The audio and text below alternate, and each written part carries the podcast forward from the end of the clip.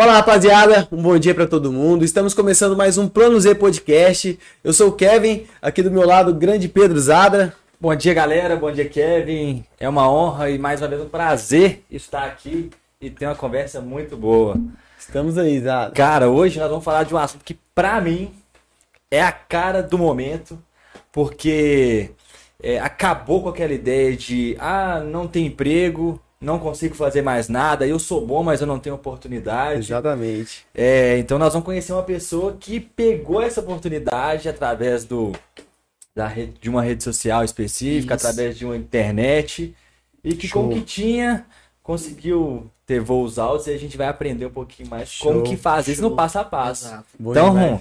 Excelentíssimo senhor Dutra, Eu youtuber, brinquei aqui antes, né? Fui conhecido Seja bem-vindo. Obrigado, viu, gente? Pra mim é um prazer, uma honra estar aqui.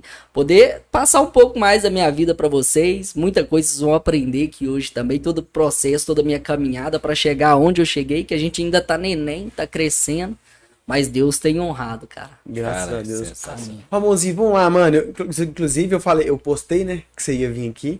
Aí uma amiga minha falou assim, vai, vou assistir com certeza. Eu falei que ia ser super divertido. Eu falei assim, não, conheço o Ramonzinho, eu tenho que assistir. Aham. Não sei se ela tá lá, né, da a Daiane, é, esposa do Naldinho. Pô, tá louco. Daiane, um abraço pra você. O Naldinho também. Naldinho tá também. louco. Ramonzinho, vamos lá, mano. Como é, o que que é YouTube? Tipo, como é que você foi parar no YouTube? Se você puder contar a história pra gente aí. Cara, vamos lá. O Zadra já iniciou uma fala aqui que foi exatamente o que me aconteceu. Se nada der certo pra mim, vou virar youtuber. É o que a maioria das pessoas pensa. Ah, cara, vou tentar, vou lutando, vou estudando. Se nada der certo, eu viro youtuber. As pessoas achando que, ah, só vou gravar um vídeo ali, vai ser muito fácil, vou explodir. Era o que eu pensava, cara, e é totalmente o inverso. Exatamente. Totalmente inverso. Mas foi a- o ponto de partida, tá? Ou quer falar também, seguinte. Já deixar bem claro. Eu aqui eu sou um cara muito brincalhão, extrovertido, mas primeiramente eu sou um homem de visão. Eu vim pro YouTube com uma visão. Empreendedorismo, né? Claro, mas também uma mudança de vida. Fazer algo que era um desafio muito grande pra mim, porque por mais que eu sempre fui brincalhão com as pessoas, brincava isso, então eu sempre fui muito vergonhoso, cara. E as pessoas não acreditam, eu tinha vergonha. Então, quando eu fiz o meu primeiro vídeo, eu fiz um primeiro vídeo travado, sabe? Não tinha uma risada, não tinha nada, cara. Eu falando, falando de vendas. Eu comecei falando de vendas, Sim. foi o que eu comecei. Cara, E assim, mas por exemplo, é, quando você fala que você é um, um- um cara de visão, você olhou pro YouTube, você viu a oportunidade realmente de ser um- uma renda extra ou de ser um trabalho?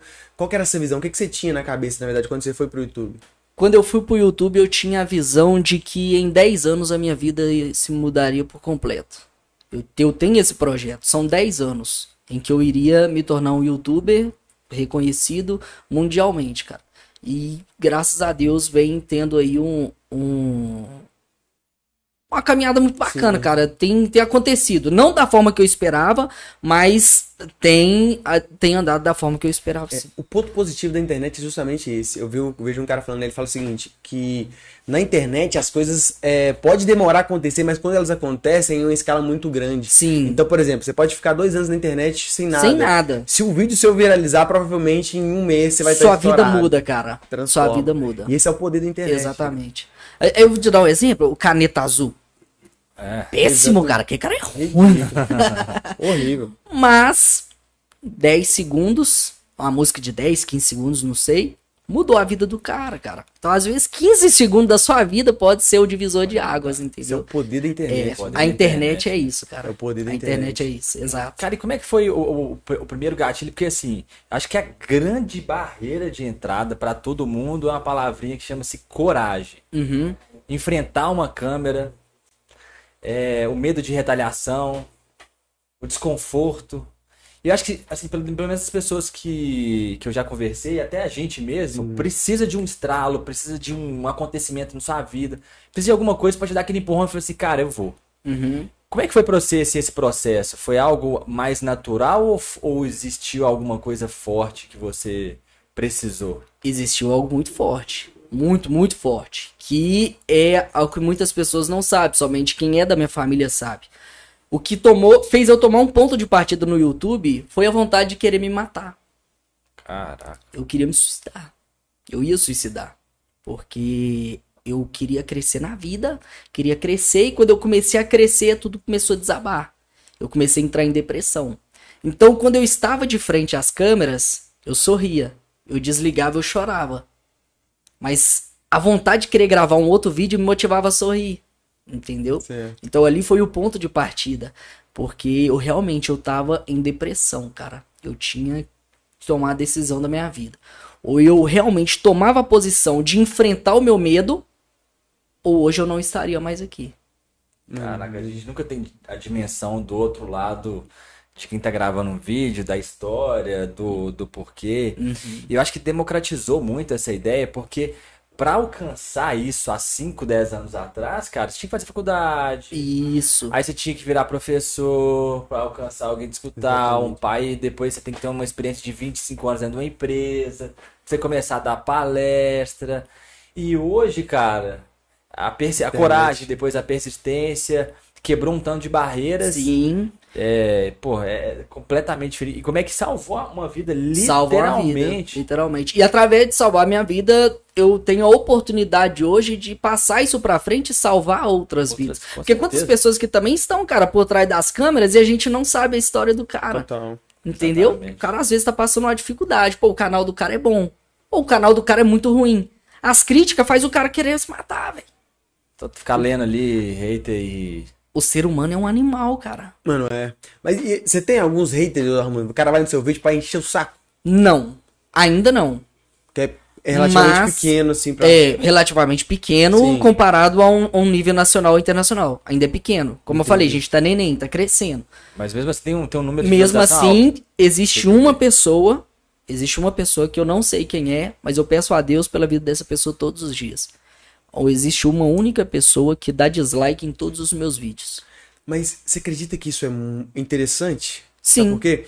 Eu, eu, a gente começou a mexer com a internet, agora já mexo com a internet há bastante tempo, mas assim, numa bolha, né? Na nossa bolha. E eu postei um vídeo no podcast aqui, como a gente tocou no assunto de igreja, trouxe pastor e tudo mais, é super interessante, porque, vai se é uma, um assunto que vai dar discussão à religião, Uhum, não importa, sim. não importa. Não importa Vai qual. dar discussão.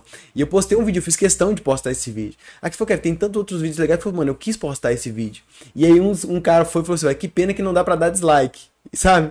Aí, teoricamente, meu primeiro hater, eu fiquei feliz pra caramba. Eu falei, porra, já tem um hater, que da hora. Aham. Mas é por quê? É a, é a- a minha reação, quando eu li, eu fiquei um pouco assim, caramba, esse cara não gostou do que eu falei. surpreso. E aí eu percebi o seguinte, mano, isso é muito bom. Por quê? A internet é uma terra sem dono, vamos falar Uhum. assim, né? E qualquer um vai lá e coloca voz naquilo ali. Então a pessoa vai comentar, seja positivo ou negativo, e ela tá aberta e ela tem todo o direito dela de xingar e de discordar da gente. E quando esse cara fez isso, eu percebi o seguinte, que todos os grandes, todos os famosos, todo mundo que está na internet, em algum momento sofreu, vai sofrer hater. Não tem como. Não tem é porque como. você expõe opiniões. Isso. Quando você expõe opiniões, existe uma galera que tá contra. Não é Sim. contra, mas assim, o cara pensa diferente de você e o cara pode dar a opinião dele. Como o cara não tá frente a frente, o cara acaba sendo muito machão e comenta qualquer coisa ali pra te ofender, qualquer coisa Isso. desse tipo. Então eu percebi o seguinte, não dá pra fugir disso. Eu tô perguntando de hater exatamente por isso, porque assim, a gente que tá mexendo com a internet, mais Uhum. cedo ou mais tarde, você vai ter que ler uma coisa, você criou um argumento, tudo, e o cara vai ler e fala assim, mano, você é um merda, olha o que você tá falando, e vai acontecer. Sim. E aí eu percebi, falei, mano, não tem como fugir disso. Então o primeiro hater é sinal de que você tá fazendo algum barulho na internet, por mínimo que seja, é assim, ó, tem pessoas assistindo e discordando, e esse é a democracia, esse que Aham. é, é, é o negócio bonito da internet, entendeu? Isso, exato. Ô, Kevin, assim, é, isso também se torna uma aula. Total. Porque, quer- querendo ou não, você vê que tem uma pessoa que não gostou do seu conteúdo, te faz refletir um pouco mais. Fala, pô, pessoa não gostou de tal determinado assunto. Só que aí você começa a colocar na balança. Um, gos- um não gostou, 30 gostaram. Eu vou no que gostaram, cara. A opinião vai ter o tempo todo. Exatamente. Eu amei essa camisa vermelha. Você odiou. São opiniões, são gostos diferentes, entendeu? O ser humano é, nós somos complicados demais, cara. A gente complica a vida completa. Às vezes por um simples detalhe, um pequeno comentário. Mas a gente tem que tomar cuidado com os comentários que a gente faz também na internet. A pessoa que tá do outro lado aí, ela tem que entender isso. Às vezes você mata o sonho de alguém, cara. Sim, Isso é é. pesado. Total. E, assim, né? Devia ter também mais essa consciência na internet. Infelizmente não existe. Não tanto. existe. E não, porque não tem regulamento, não tem nada, né? Então, assim, Uhum. se eu te odeio, só se eu não gosto, eu posso fingir que te odeio aqui Aham. do lado de cá. E eu não vou ser caçado por isso. Então, é, eu já vi muita gente famosa falando que, por exemplo, o pessoal às vezes hateia pra caramba, vai lá nos comentários, que tanto de comentário negativo, e quando encontra frente a frente, ninguém tem coragem de falar não tem isso. frente. coragem, cara. Tá ligado? Tem Então é o coragem. seguinte, eu posso ir lá no seu vídeo dar dislike falar, Ramonzinho, que, que merda de vídeo. E quando eu te ver na sua frente, eu nunca vou falar isso frente a frente. Nunca, nunca. Entende? Então a internet faz isso com o cara. O cara fica machão atrás, Fica. do outro lado do computador ali, o cara fica machão Fica. pra caramba. Fica, é muito exatamente. Porque tá por trás, né? Total. Acho que nunca vai trombar com aquela pessoa ali no dia Exatamente. que tromba, fica sem graça. É, É fica. mais confortável por outro lado. É, né? verdade. Mas uma- uma- algumas coisas que eu venho refletindo sobre isso, assim. Uma coisa que o padre Fábio de Mello sempre fala é o seguinte, cara, quem tá feliz não incomoda o outro. Exatamente. Isso é Aí- forte. Isso é forte, cara. E eu tava refletindo sobre isso. E de fato, né, cara? é- cê- é- o cara que tá feliz, ele tá, ele tá em outro, outra Outro atmosfera, nível. outro nível. Então, sempre atrás de quem tá ferindo, tem um ferido, né? Sim, tem alguém que tá machucado sim, por alguma sim. coisa e às vezes quer canalizar em alguém e tudo mais. Eu acho que pra quem sofre também é uma reflexão do seguinte. Eu acho que a gente tem um hábito é, que a gente não aprendeu ao longo da vida, que é o quê? A gente não vai agradar todo mundo. Exato. O mundo não é perfeito. Jesus Cristo, para quem acredita, conhece a história, veio aqui. Ele não conseguiu. Imagina. Imagina nós, pô, tá louco. Só que a gente não tem isso claro, a gente não leva isso, porque às vezes um comentário, a gente esquece de toda a trajetória Total. nossa Perfeito. e simplesmente. Pô, eu sou um bosta, o que eu fiz? Aplicar a teoria é muito difícil, né? Na prática, a teoria é outra, né? Não, exatamente. E no seu dia a dia, como é que você tenta levar isso de forma assim? Porque é, até questão da gente mesmo, pega o vídeo, fala isso, aquilo ficou bom. A sua, a sua primeira crítica, né? Que é Uhum. você consigo mesmo, Isso. que você grava muito, mas como é que você leva esse- isso aí no dia a dia? Cara, eu sou muito sincero. Se tiver de falar que a pessoa eu falo. Esse é o meu maior defeito, cara, porque eu não me, como é que fala? não meço as consequências. Eu falo, entendeu? Um exemplo, eu tenho uma pessoa que sempre fala comigo, cara, tira essa risadinha do Chaves do vídeo. Tira essa risadinha do Chaves. O cara não gosta da risada do Chaves. Só que o meu conteúdo é vlog pessoal. Esse risadinha do Chaves, o programa do Chaves existiu por quanto tempo? Não faço ideia, mas muitos anos. Anos. E sempre foi a mesma risada. Quando dá aquela risada, automaticamente a outra pessoa ela ri. Sim. Correto? Isso se chama indução. Então eu tenho esse- essa indução a fazer a pessoa dar uma risada no meu vídeo através daquela risadinha do Chaves. Eu vou colocar uma outra risada? Vou colocar a risada do. do. do. Do Zadra? Do Zadra. Faz sentido? Não faz sentido, cara. É aquela ali só risadinha. Entendeu? Pra forçar a pessoa a rir. É um incentivo, entendeu? As pessoas não entendem. Então, o meu conteúdo ele é totalmente diferente. As pessoas querem colocar conteúdo em mim. Eu não posso mudar um conteúdo pelo qual eu já venho tendo uma caminhada. É um processo. Muita gente fala, ah, Ramon, faz trollagem. Ah, Ramon, faz isso. Ah, Ramon, faz aquilo outro. Ah, Ramon, volta para as vendas. Cara, eu custei a sair do- das vendas para fazer o que eu amo fazer. Eu queria ser eu. Por trás das câmeras. Sim. Eu queria ser eu. Eu queria ser o que eu sou hoje. Um cara brincalhão, extrovertido. Que mostra o meu dia a dia. Eu vou, eu vou, nós vamos entrar nesse assunto. Sim. O porquê que eu fui pra mostrar o meu dia a dia. Tá?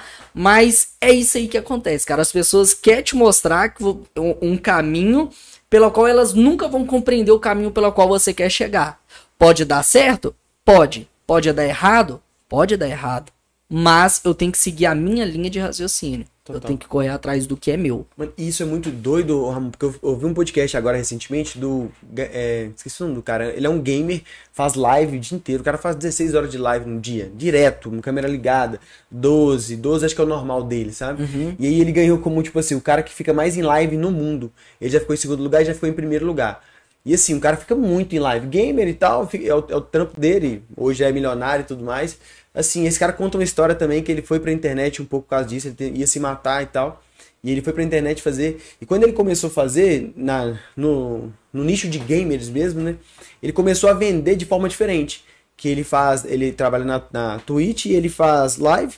E aí ele começou a vender alguns produtos lá e, e, e narrar alguns jogos, né, Uhum. digitais, é, de forma diferente do que acontecia no mercado. E aí o pessoal que já tava há muito tempo, gamers, o cara que é streamer há muito tempo, falou que esse cara assim, é, velho, você tá fazendo errado, não é assim que você vai ter que, ter que é, vender, não é assim que você vai transmitir um jogo. Porque é o seguinte, né? Geralmente, geralmente uma narração de futebol é o seguinte, o cara fala, o cara vai narrando, se você estiver assistindo, o cara narra o que você tá vendo. Na cabeça dele é o seguinte, "Ô, mano, eu não vou narrar o que tá todo mundo vendo. Tá todo mundo vendo. E ele mudou. Ele colocou um- uma pitada de sem, a vida dele na narração. Então ele vai. O jogo vai acontecendo, tá todo mundo vendo. Ele não precisa narrar aquilo ali. E ele narra quando acontece alguma coisa, da hora. Mas ele conta muita história na, no, no dia a dia. Durante então dia ele tá contando da vida dele, tá contando uma porrada de coisa e o jogo acontecendo, o pessoal assistindo. O pessoal começou a gostar muito. Ele é o maior YouTube e é o maior stre- stream do Isso. mundo. Ele foi eleito como o maior stream e ele é, um ele é o primeiro ou o segundo que fica mais em live, porque a vida dele é essa. Ele streama todos os dias, todos os dias, 10, 12 horas por dia. A não sei que tem algum evento, obviamente. E aí, quando ele começou a fazer isso, todo mundo falou assim, velho, não é assim. Faz isso, queria mudar o conteúdo dele. Aham. Vê a comunidade de game falou, não é assim que faz. Sim. E, e essa é a mágica da internet. Porque Não, que isso tem- seja mal das outras pessoas. Sim. Às vezes a pessoa queria ver o bem dele, queria ver ele crescendo, gosta. Exatamente. Só que ninguém vai ter a visão que o cara tem. Entendeu? Eu tô aqui no YouTube pra ser uma pessoa diferente. Eu não quero ser como os outros. Eu quero ser uma pessoa diferente. Eu quero mostrar um conteúdo diferente. E, Entende? e, e isso que geralmente faz viralizar é a autenticidade, né? Exato. É, quando tem muita autenticidade que é carregado disso, o Whindersson é o exemplo perfeito disso.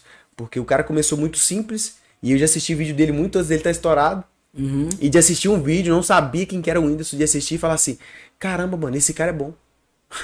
não sabia quem que era, falou, mano, esse cara Esse aqui cara é é engraçado. ele é Assisti o vídeo dele e falei, mano, que cara engraçado. Ele é diferenciado. Apareceu pra mim e eu falei assim, olha pra você ver, a qualidade muito baixa, mas a autenticidade lá em cima. né? Aham. A entrega do cara era muito, entendeu? Então a internet tem esse ponto Tem, positivo, né? Tem. E a internet faz sonhar, cara. A internet faz sonhar muito, porque você vê conteúdo de outras pessoas pela qual eu sou fã. Um exemplo, eu sou fã do canal Invento na Hora. Não sei Lucas se você- do Lucas Lira e a Sunaika. Cara, eu me inspiro muito neles. Muito. É uma inspiração. O dia que eu puder conhecer ele, cara, eu quero dar um abraço forte, porque é a minha maior inspiração. Eu tento copiar exatamente aquilo que ele faz. Inclusive, eu tenho até um vídeo que quando eu descobri do nascimento da minha filha, teve alguns acontecimentos, por exemplo, eu cobri minha tatuagem com a pantera. Eu tava gravando aquele vídeo e soltei o, o vídeo. Uma semana depois, o Lucas Lira soltou um vídeo cobrindo a tatuagem na perna dele era a mesma pantera, cara. Eu tinha gravado um vídeo antes falando quais seriam os possíveis nomes, se fosse menino ou menina. O Lucas Lira também praticamente iria colocar o mesmo nome, se fosse menino ou menina. Tá ligado? Sim. Parece que, tipo assim, na, no- na minha cabeça, pô, esse cara me assiste, esse cara me assiste. E eu até brinco nisso nos vídeos. É claro que não me assiste, o cara não me conhece, entendeu? Mas isso me motiva. Falou, pô, o cara me viu, o cara me viu, o cara me viu. Entendeu? O- esse cara é muito bom. E aí eu vou te fazer uma pergunta, Monza, porque é o seguinte, né? O Lucas Lira eu acompanho também, sou fã desse cara, velho. Não sei o que, que o cara tem, que ele tem realmente um dono de prender a gente no vídeo dele. E ele faz muito bem o que ele faz, o trabalho dele. Só que eu falo com a Cris, falo com o Kaique também bastante isso. O pessoal da internet, eu acho que ele. Não é que eles pecam um pouco, porque você acha que a gente que peca um pouco e não olhar com os olhos certos. Mas é o seguinte, é, a gente não percebe o tanto que dá de trampo. Geralmente o cara vai assistir um vídeo do Lucas, do Lucas Lira é o seguinte, acha que é pegar uma câmera, dar play e gravar. Nunca, nunca. Entende? E aí os caras não mostram aquele trabalho gigantesco que tem. Sim. Porque eu falo assim, eu viajo, eu vejo o cara, o cara faz vários conteúdos viajando, eu fico assim, e é ele a esposa dele. E quando ele tá gravando, a esposa não tá. Quando a esposa tá, ele não tá. Ou seja, o tempo inteiro tem uma câmera ligado, gravando aquilo ali, você tá não É atuando. o mas- BBB da vida dele, Mano, cara. é muito louco isso. E eu falo, mano, isso dá um trabalho filha da mãe. Dá. E que a galera não dá. Realmente dá trabalho. Dá né? muito trabalho. Um exemplo, um vídeo que igual eu tô gravando hoje, tô gravando os bastidores. É, o trampo de edição dá mais ou menos umas 12 horas. Só de edição de vídeo, porque é muito corte. É às vezes uma coisinha que pode ser uma polêmica. Eu sou um profissional do YouTube, eu tenho contrato com o YouTube, eu não sou um amador demais. Existe a diferença entre o amador e o profissional do Sim. YouTube. Amador é a gente. Isso. E já pega o gancho e explica depois Vou- pra gente. é, eu vou pegar o gancho e vou explicar. Não é quando fala amador e profissional, não significa que eu tô desmerecendo o- Não, quem, quem claro tá começando, entendeu? É, muito pelo contrário, eu tô incentivando você a querer se tornar um profissional da plataforma. Porque pra você crescer no YouTube é muito difícil, cara. É muito difícil. Hoje, o- vamos pegar vocês como exemplo. Tem quanto tempo vocês têm o canal? Quatro, quatro meses? Quatro meses, é. Quatro meses. Quantos inscritos?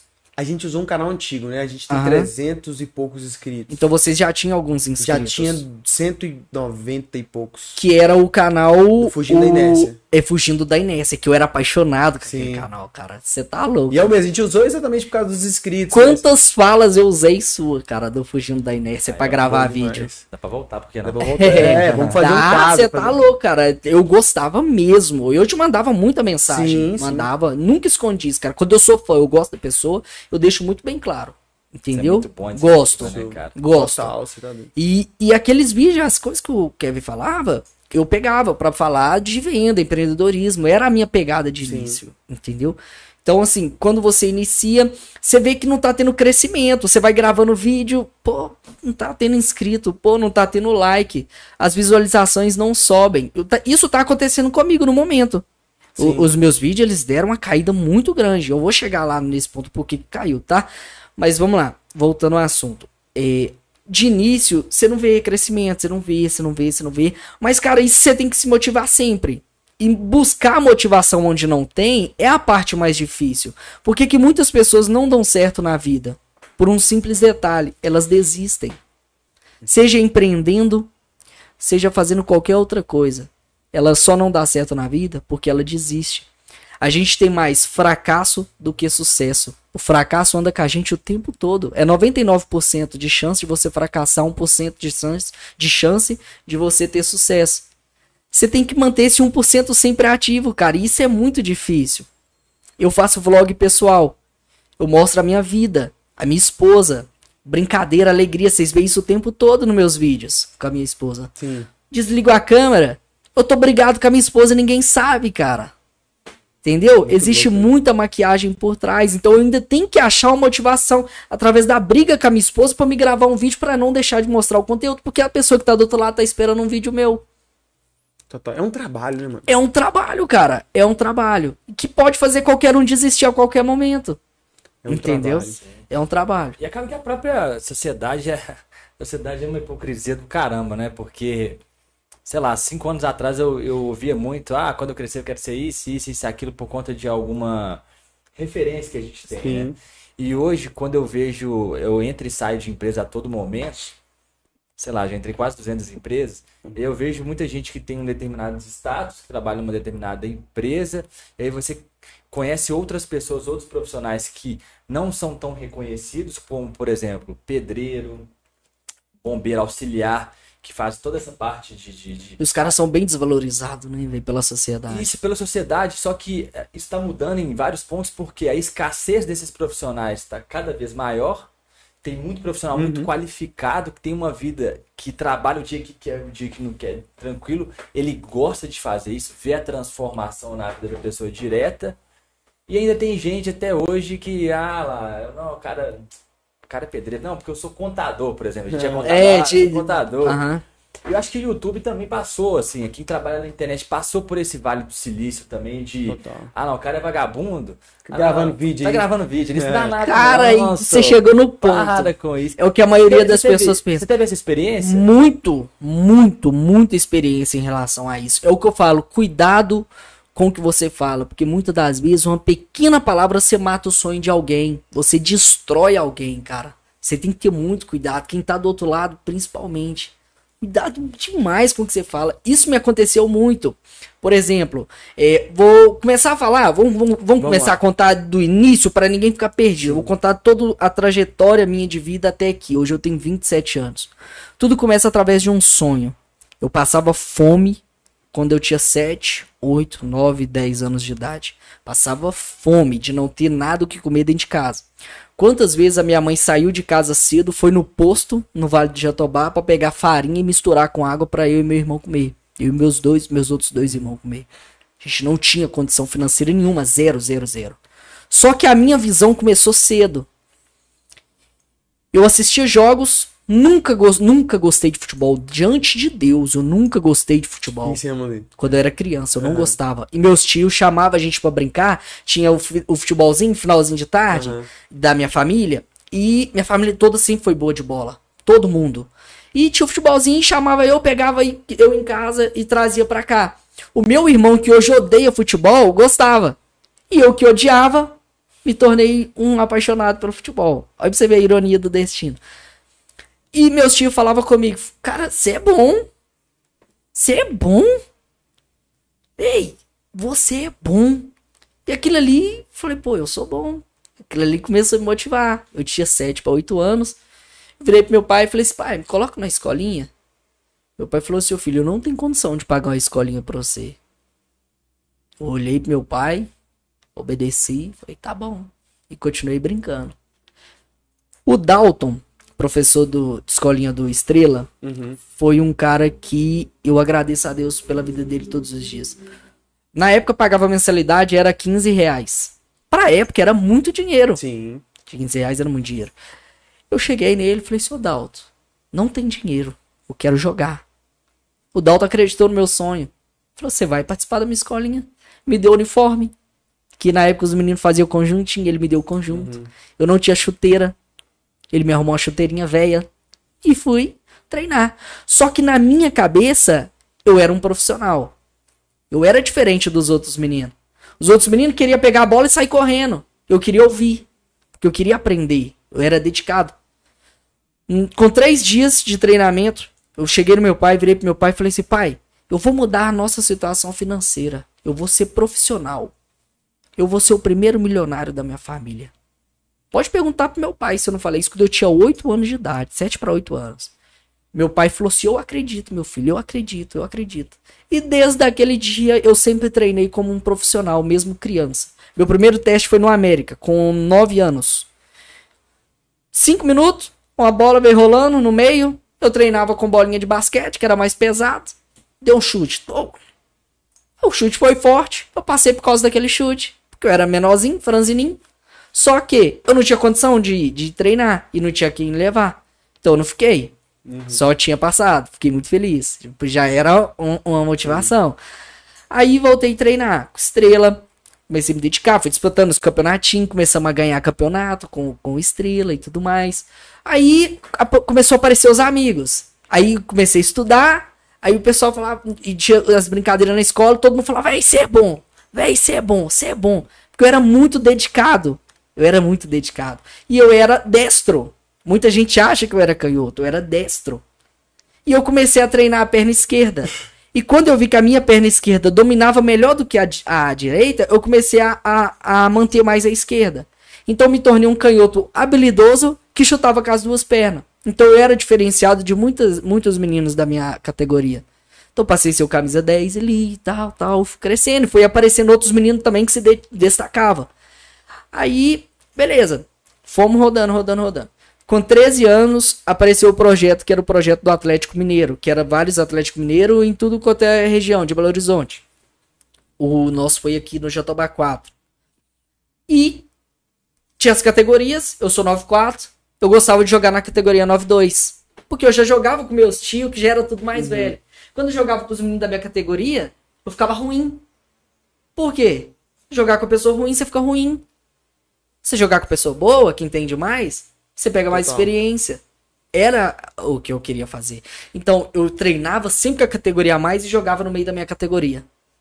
Eu destacava. Gol de falta, é, muitos gols, correria pra cá, correria pra cá, que era o famoso alegria nas pernas. Daí foi no projeto Atlético Mineiro, passei, fui um destaque, fui pro CT, passei no CT e tudo mais. Só que não fiquei. Não deu certo, machuquei joelho cedo. O joelho direito, machuquei cedo. Fui pro Vila Nova. No Vila Nova foi onde eu fiquei até meus 17 anos. Aí, desse período que eu fiquei no, no, no Vila, eu já deixei aqui mais de lado. Eu não vinha brincar mais. Eu ficava só dedicando pro lado de lá, dedicando pro lado de lá.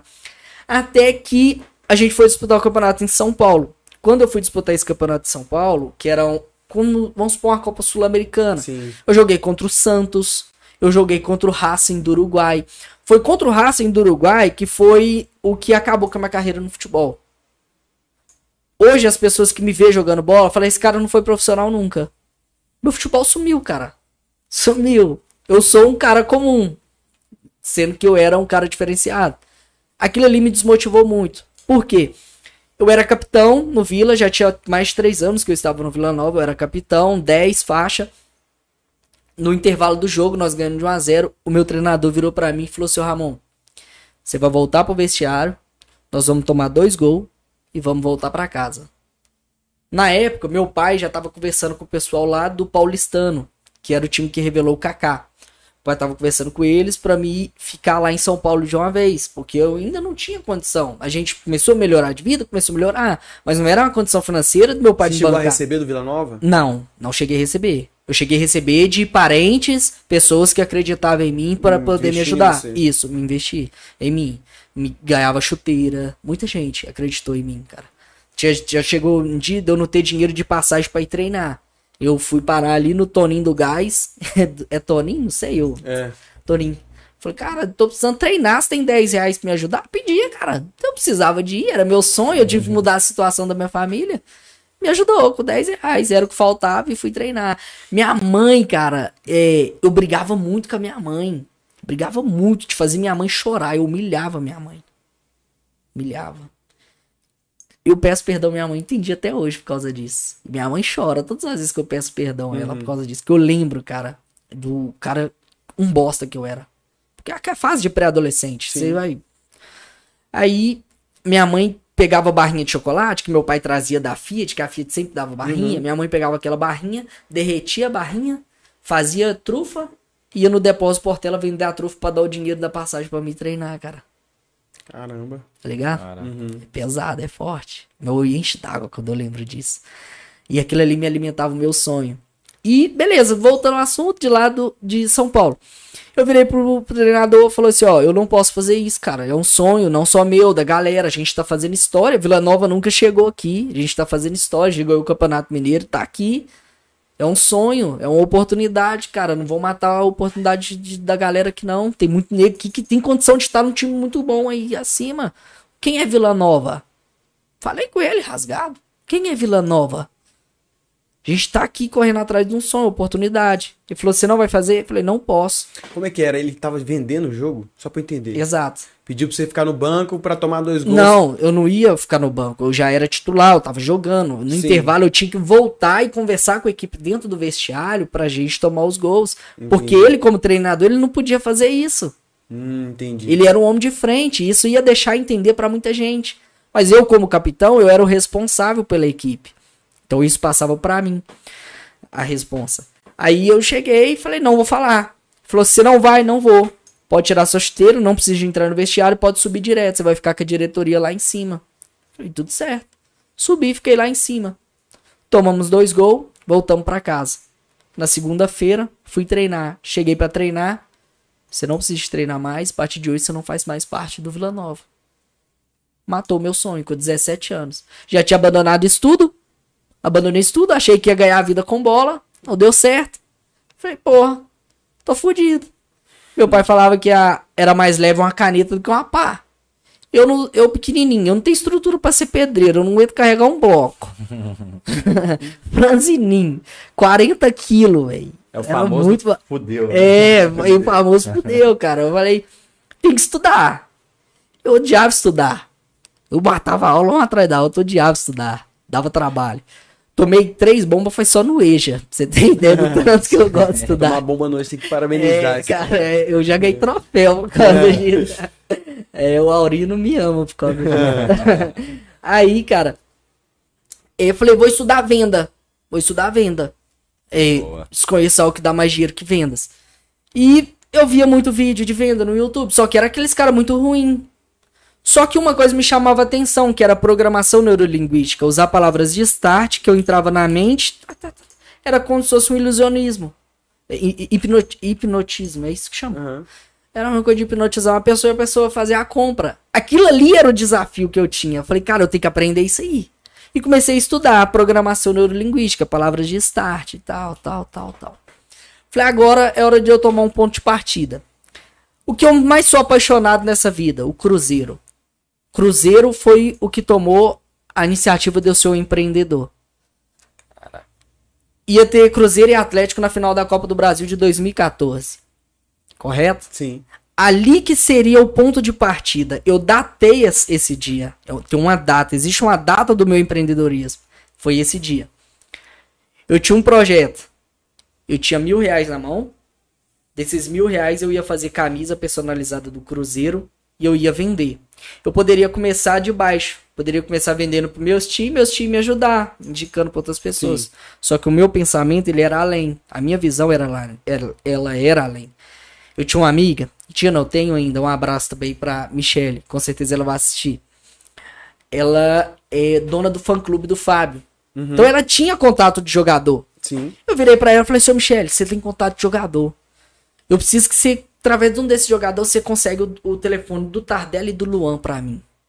Ela falou, pra quê? Falou, eu vou jogar esses caras no grupo depois do clássico. Vou fazer um grupo aqui de, jo- de torcida Cruzeiro. Depois do clássico, nós vamos jogar esses dois no grupo, nós vamos zoar eles até. Ela falou assim, eu vou conseguir você, eu quero entrar no grupo. Falei, beleza. Falei com meus tios, falei, ó, tô fazendo um grupo assim, quer indicar pessoas, nós vamos colocar. Na época o WhatsApp era com 100 pessoas. Eu coloquei 98 pessoas até o horário do jogo e deixei dois. Uma pessoa saiu. A Michelle me mandou contato de três pessoas. O Dátulo, o Luan, eu não consegui do Tardelli na época, eu consegui foi de um outro jogador. Eu não lembro. Eu sei que o Dátulo e o Luan foi o- os que, que mais deu polêmica. O outro não. O outro já saiu e já foi esperto. Já me bloqueou já de cara. Os outros deu mole. Aí o que, que eu fiz? Coloquei os dois. Depois do jogo, o Atlético tinha sido campeão. e eu já tava com o projeto da camisa já pronta. Só que eu ainda não tinha falado com ninguém. Uhum. Começamos a zoar. Tá, tá, tá, tá, tá, tá zoando os caras. Tardelli saiu. O Tardelli não, o Luan saiu. O Dátulo saiu.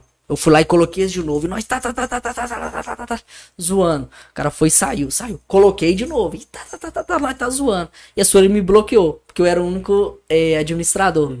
Eu virei pra ele, pros meninos e falei assim: agora é hora de cada um chamar os caras no privado. Imagina 98 pessoas te chamar no privado o tempo todo. Você ia ter que bloquear as 98 pessoas, cada um. É um trampo, né? Era um trampo, cara. Mas era o que eu queria fa- fazer. Eu queria causar. Pra no outro dia sair na mídia. Era, um, era uma jogada. No outro dia, no Globo Esporte. Eu fui o primeiro a ligar a TV no Globo Esporte.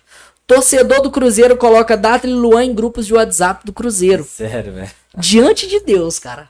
Colocou. A gente tá até perto do Ryan Santos, né? Cara, e tá lá, e tá lá, e tá lá. E embaixo, cara, apareceu um númerozinho de telefone. E esse número era o meu. Geral mandando mensagem, vem, me coloca nesse grupo, vem, me coloca nesse grupo, só que podia só 100. O meu projeto, ele começou a tomar iniciativa.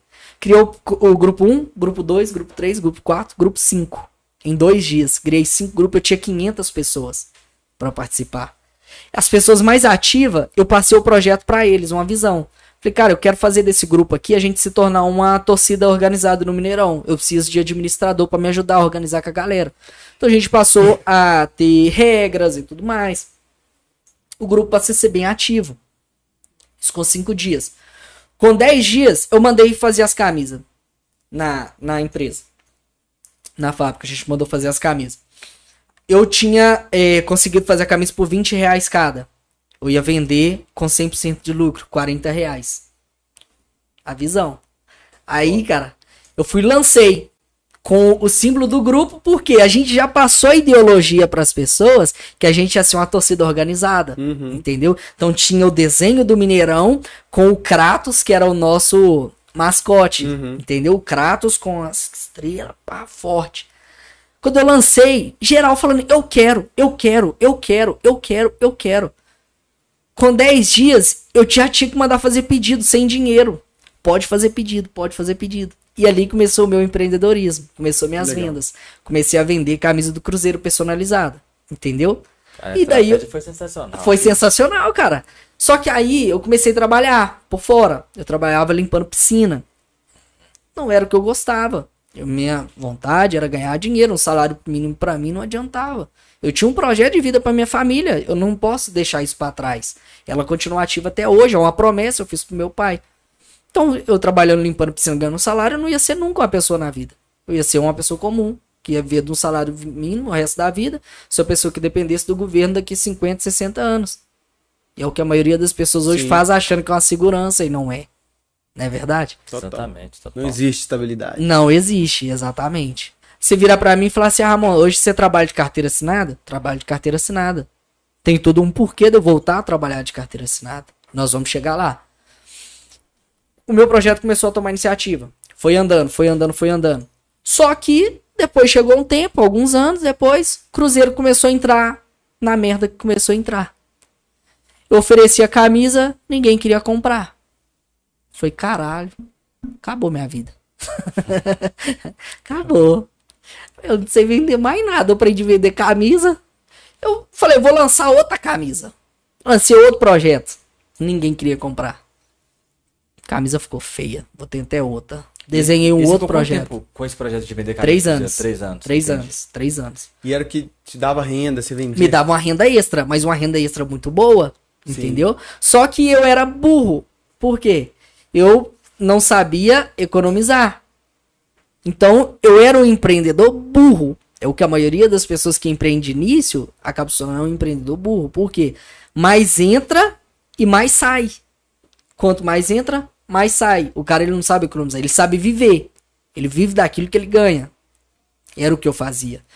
Então, eu ostentava, cara. E, e de, e de onde que vem, mano, essa ousadia sua? Porque você pega, assim, um grupo, né? Você criar um grupo, colocar jogadores de futebol, é, começar a vender, é, até a parada do futebol mesmo, desde que você era pequeno. É de você? Você acha que essa ousadia de ir, de fazer, mesmo no Vila Nova, toda essa história que você contou até agora, é, já tá em você? Ou, você, Tá em você- mim. ou isso desperta? Tá em mim, cara. Tá em mim. Quando eu quero, eu quero. Nada tira. Tem como alguém chegar nesse nível? Por exemplo, eu vou suponhamos que no meu caso, ou quem estiver ouvindo a gente, é que não tenha essa ousadia de ir fazer, essa coragem, igual a Zada falou, né? Que é uma característica principal de quem empreende também e para dar esse primeiro passo. Você acha que consegue adquirir essa coragem? É muito difícil, mas consegue. Tudo depende de uma oportunidade e depende do momento em que a pessoa está.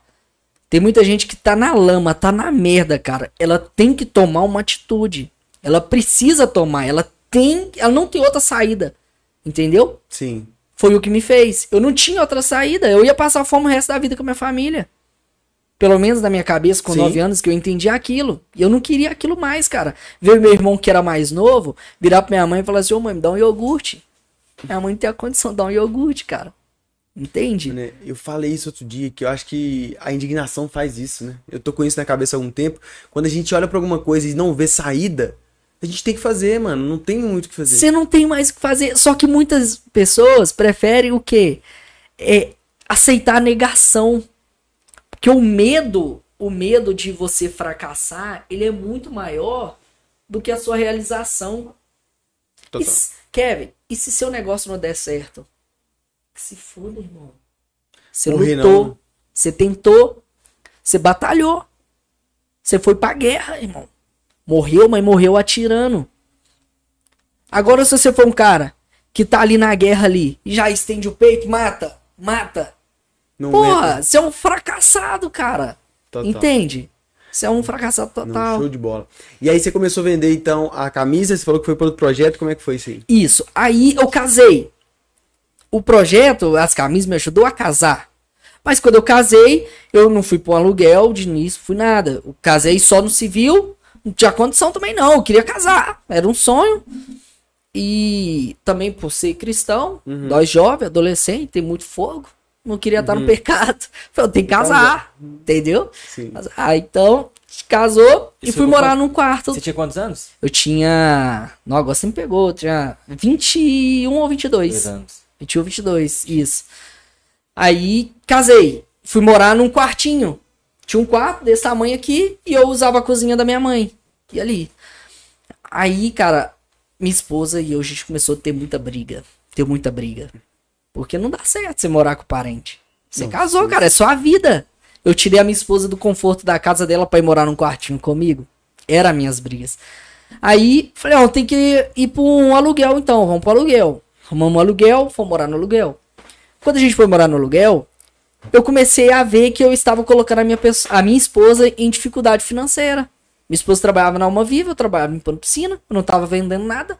O dinheiro não sobrava. Então a gente mais brigava do que tudo. Chegou um período que eu tinha nenhum macarrão em casa para comer. E eu tinha que ver a minha esposa chegar em casa e não ter nada o que comer. Passou um filme, cara. Eu falei, pô, o que, que eu tô deixando acontecer? Eu parei de lutar. Eu parei de correr atrás. Eu simplesmente aceitei que eu sou um empregado.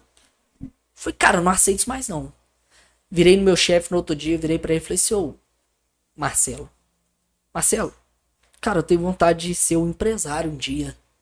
Ele virou pra mim e falou assim, Ramon, existe duas pessoas. As que nasceram para ser empresários e as que nasceu para ser mão de obra.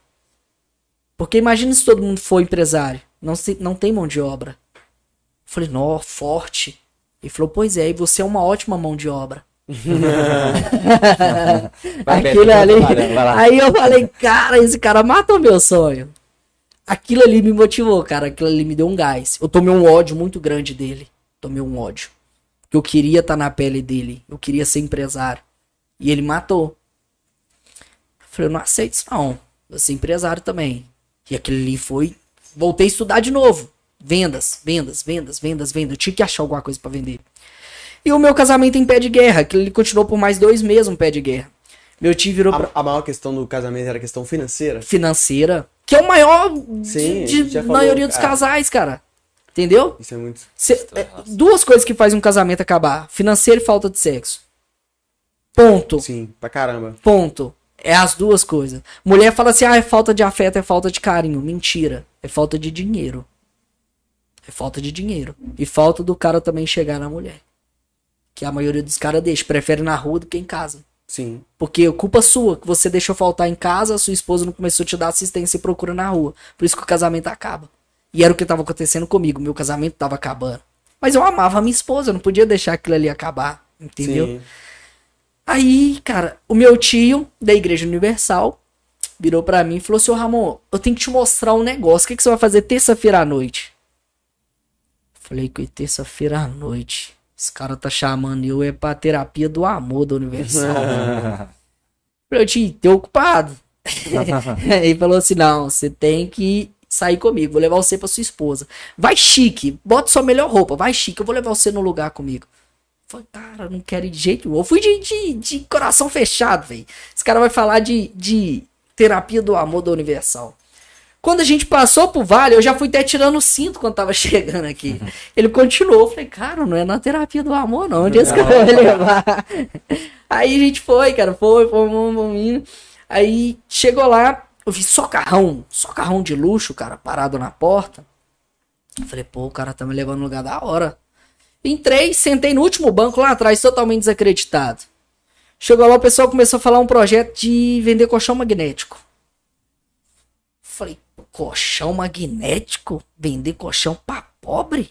10 mil? Não vende nunca. Não vende nunca. Só que nisso eu olhei pra minha esposa, minha esposa de cara fechada, eu comecei a fazer conta. Eu sempre fui muito bom em matemática. Comecei a fazer conta de cabeça. Falei, cara, do jeito que o cara tá falando ali, se eu vender um colchão no mês, um, eu ganho 500 reais. A parcela, o cara já falou que paga em média 350. Me sobra 150, dá para comprar as coisas para casa. Eu só tenho que tentar vender. Falei, foda-se. Vou vender. Tá ligado? Show. Vou vender. E comecei a, a ver o resultado. A pessoa ia lá, falava o resultado deles e tal. Eu falei, vou vender. O cara virou pra mim e falou assim: ó, eu preciso do seu CPF. Falei, pra quê? Falou, pra você entrar, você tem que comprar o colchão. Falei, que? Vou ter que ter 10 mil? Tu gastar 10 mil, velho? Falei, cara, eu não tenho dinheiro, não. Aí ele falou assim: você vai pagar parcela por mês tudo mais. Falei, eu tenho nome sujo. Aí ele falou: você precisa de um CPF limpo. Falei, da minha mãe não posso pegar, do meu pai não posso. Olhei pra Ellen, aí ele olhou pra mim, o meu você não pega não. falei, tá bom. Eu sabia o, o, CPF dela de cor. Virei pro cara falei assim, olha o CPF. Aí o cara foi e começou a olhar. Esse aqui é a prova. falei, pode aprovar. Aprovou. Ela na dela, não tinha ouvido eu falar o CPF dela. A gente aprovou no, o colchão no nome dela. No outro dia, minha esposa chegou de serviço, deitou no colchão, colchão duro, rapaz, meu colchão vibrava. Ela falou, coisa boa. Eu falei, pois é, você comprou. É, parabéns. Sem saber, mas você comprou. Você comprou. É ela, é? Falei, é, então vamos terminar o casamento hoje. Eu falei, não, hoje não, vamos lutar. E aí, cara, é, no meu primeiro dia, eu já tracei uma estratégia. Qual foi a estratégia? O cara me vendeu um negócio. Ele não me vendeu o produto. Aí eu falei, eu vou passar isso pra frente, eu vou vender negócio e não vender produto. Fui no meu primo que também tinha uma visão de empreendedorismo. Virei pra ele falei, cara, tem um projeto assim, assim, assim, assado. Você tem que comprar o colchão. Você vai ganhar 500 reais. Se você passar para uma pessoa, você já paga a primeira parcela. E daí, sucessivamente, a gente vai jogando pra frente. Eu falei, é só isso? Eu falei, só isso, é isso que eu tô fazendo. Ele falou assim, meu CPF passa. Eu falei, vamos ver. Peguei o CPF dele aprovou. Primeira venda no dia, ganhei quinhentão. Primeiro dia, 500 real. Falei, caraca. Começou bem. Comecei bem. Virei pro outro amigo meu, Alex aqui do Vale. Falei, Alex, o que você tá fazendo? Cara, não tô fazendo nada. Falei, eu vou em sua casa. Tu vai cá. A pé, saí de lá de Independência a pé, com maletão, cara. Eu não tinha dia nem da passagem. Os 500 reais eu ganhava, eu ia ganhar só daqui 15 dias. Não tinha nem o dia da passagem. Maletão, tu, tu, tu, tava de férias de serviço. Tu, tu, tu. Fui até no vale. Suado, no terno, velho. No terno. Na época eu usava brinco ainda, um barbão, um coque samurai. Aí. Só que, tipo assim, as pessoas começaram a ver eu diferente. Por quê? Só me via de chinelo e calça jeans. É bermuda jeans. E chinelo, camiseta. E via eu de tatuagem. Quando a pessoa me viu de terno, o que, que você tá fazendo? Eu comecei a criar curiosidade. Falei, cara, a pessoa percebeu algo diferente em mim. Eu vou vender o meu corpo agora. Não na putaria. Mas eu vou vender a minha imagem. Imagem, exato. Vou vender a minha imagem. Fui na barbearia, uma diminuída na barba, cortei o coque samurai, tirei o brinco, comecei a andar igual um empresário, cara. No terno, chique, sol rachando o relógio, mas de terno pra cima e pra baixo. Todo mundo fala: o que, que você fez? O que, que você tá fazendo na vida? Cara, virei empresário. É mesmo, virei empresário. O que, que você faz? Fala, cara, tá aqui meu cartão. Chama lá, eu vou lá na sua casa. Uhum. Eu não falava o que que era. Imagina, eu falo, não, tô vendendo colchão de 10 mil, pessoas, você é um trouxa. Quem vai comprar, né? É, cara. Aí no Alex eu fui, ele aceitou também a proposta de ah, o negócio. Vendi. Só que eles também tinham que passar aquilo pra frente. Eles passando pra frente, eu também ganhava comissão daquilo. Então era uma crescente, era uma comissão crescente. Então a minha visão foi isso: eu vendia negócio, não vendia produto. E comecei a vender. No meu primeiro mês, eu ganhei quase 4 mil reais. Fiquei louco. Voltei de férias, cheguei no meu patrão, virei pra ele e falei assim: aqui, quer que você manda embora. Aí ele virou pra mim e falou assim: eu não posso te mandar embora. Falei, então foda-se, tô indo embora. Então tchau, né? Só tentei mesmo, sabia que não ia dar. É. Só tentei pra saber. Eu vou tentar. É. E fui embora. Aí disse que eu fui embora, comecei a vender só colchão. Virei pra minha esposa e falei que para de sofrer, só. Para de ficar em palma viva. Isso Na carteira, que nada. Vem trabalhar comigo, vamos ganhar dinheiro nós dois. Você é minha esposa do meu lado, vamos andar junto. Ela, tá, vamos. Saiu, cara. Saiu e a gente já pagava Uber pra cima e pra baixo. Os meninos agendavam visita, eu pagava Uber dos meninos, porque os meninos não estavam conseguindo vender.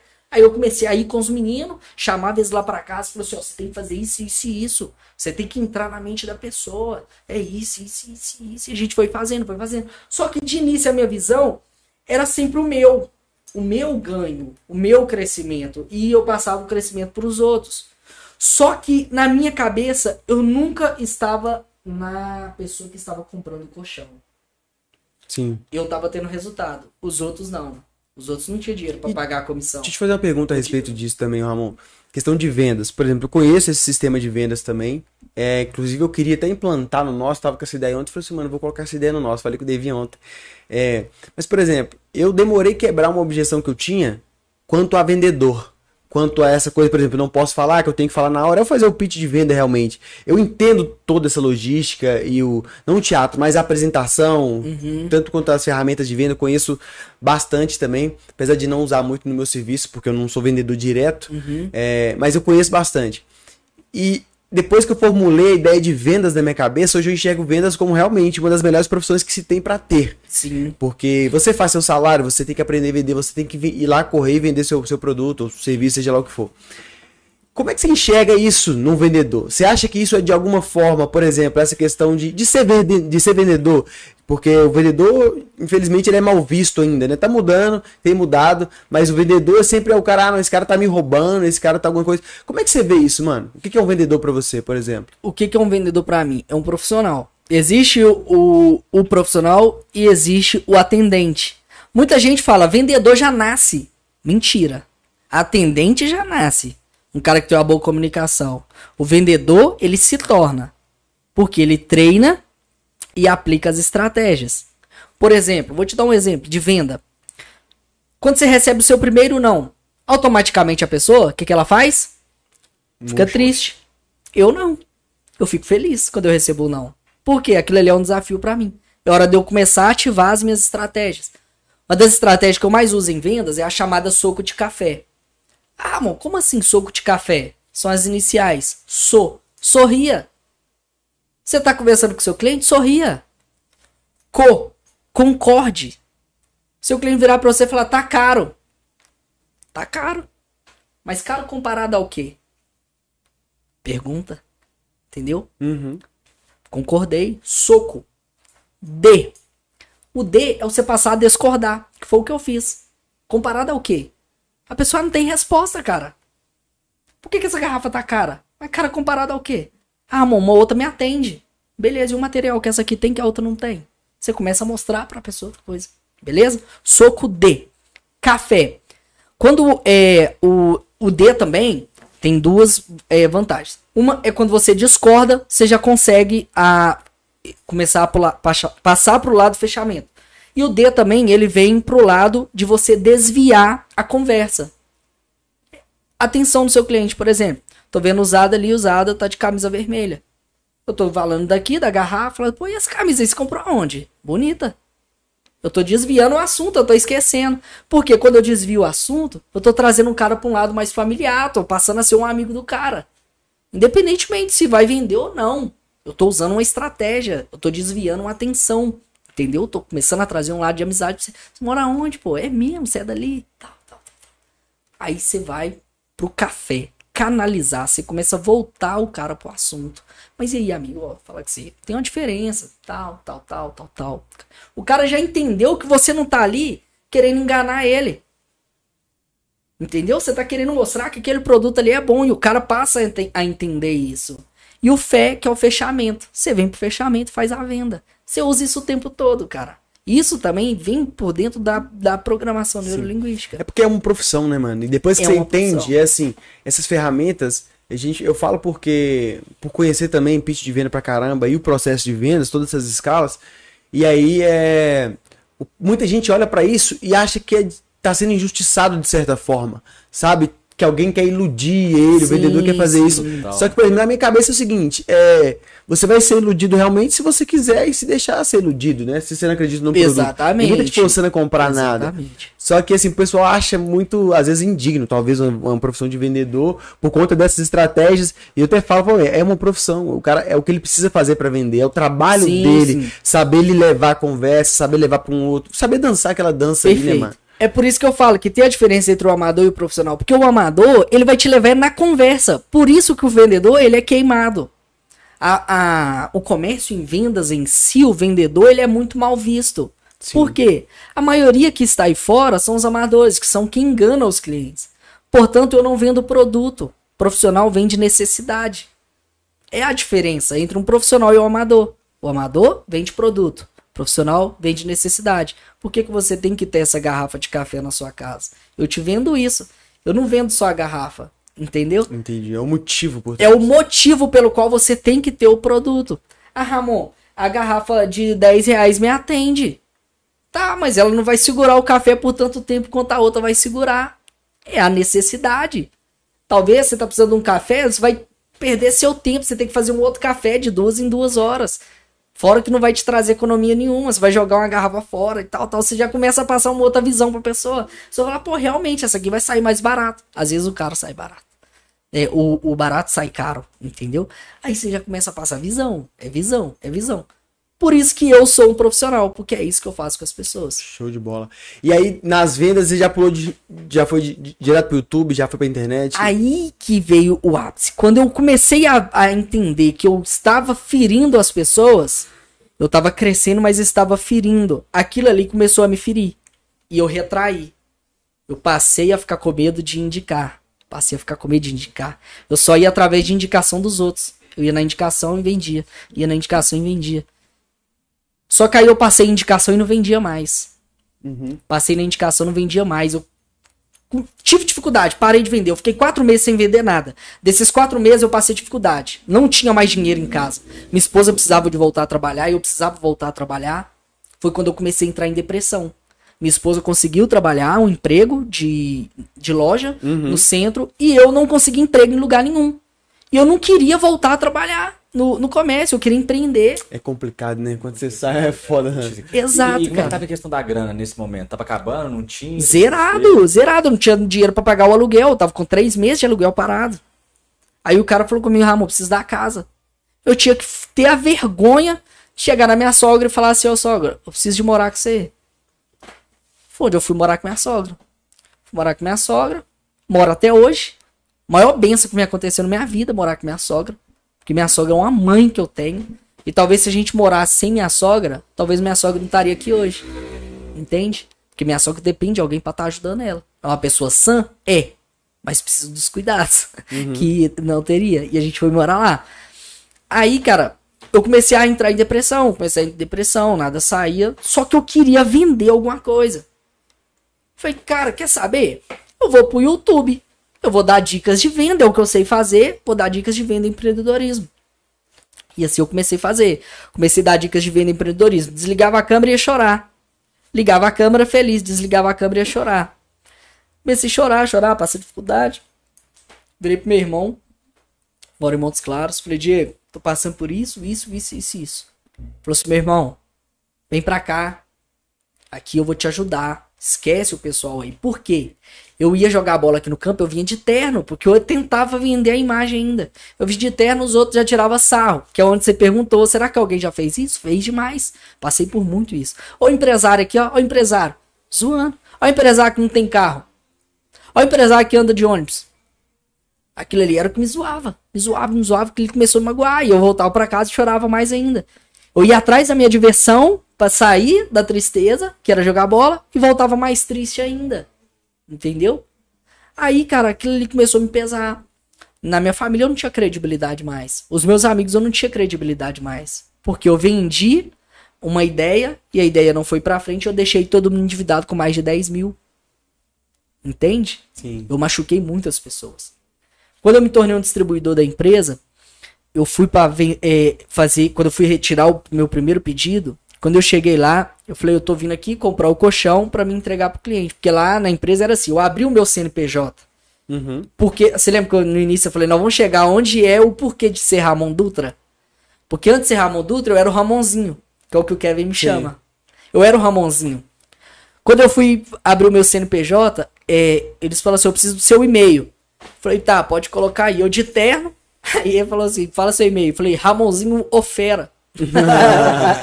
Aí, Aí acabou. Aí o cara, Aí. aí o cara falou assim, olhou pra mim.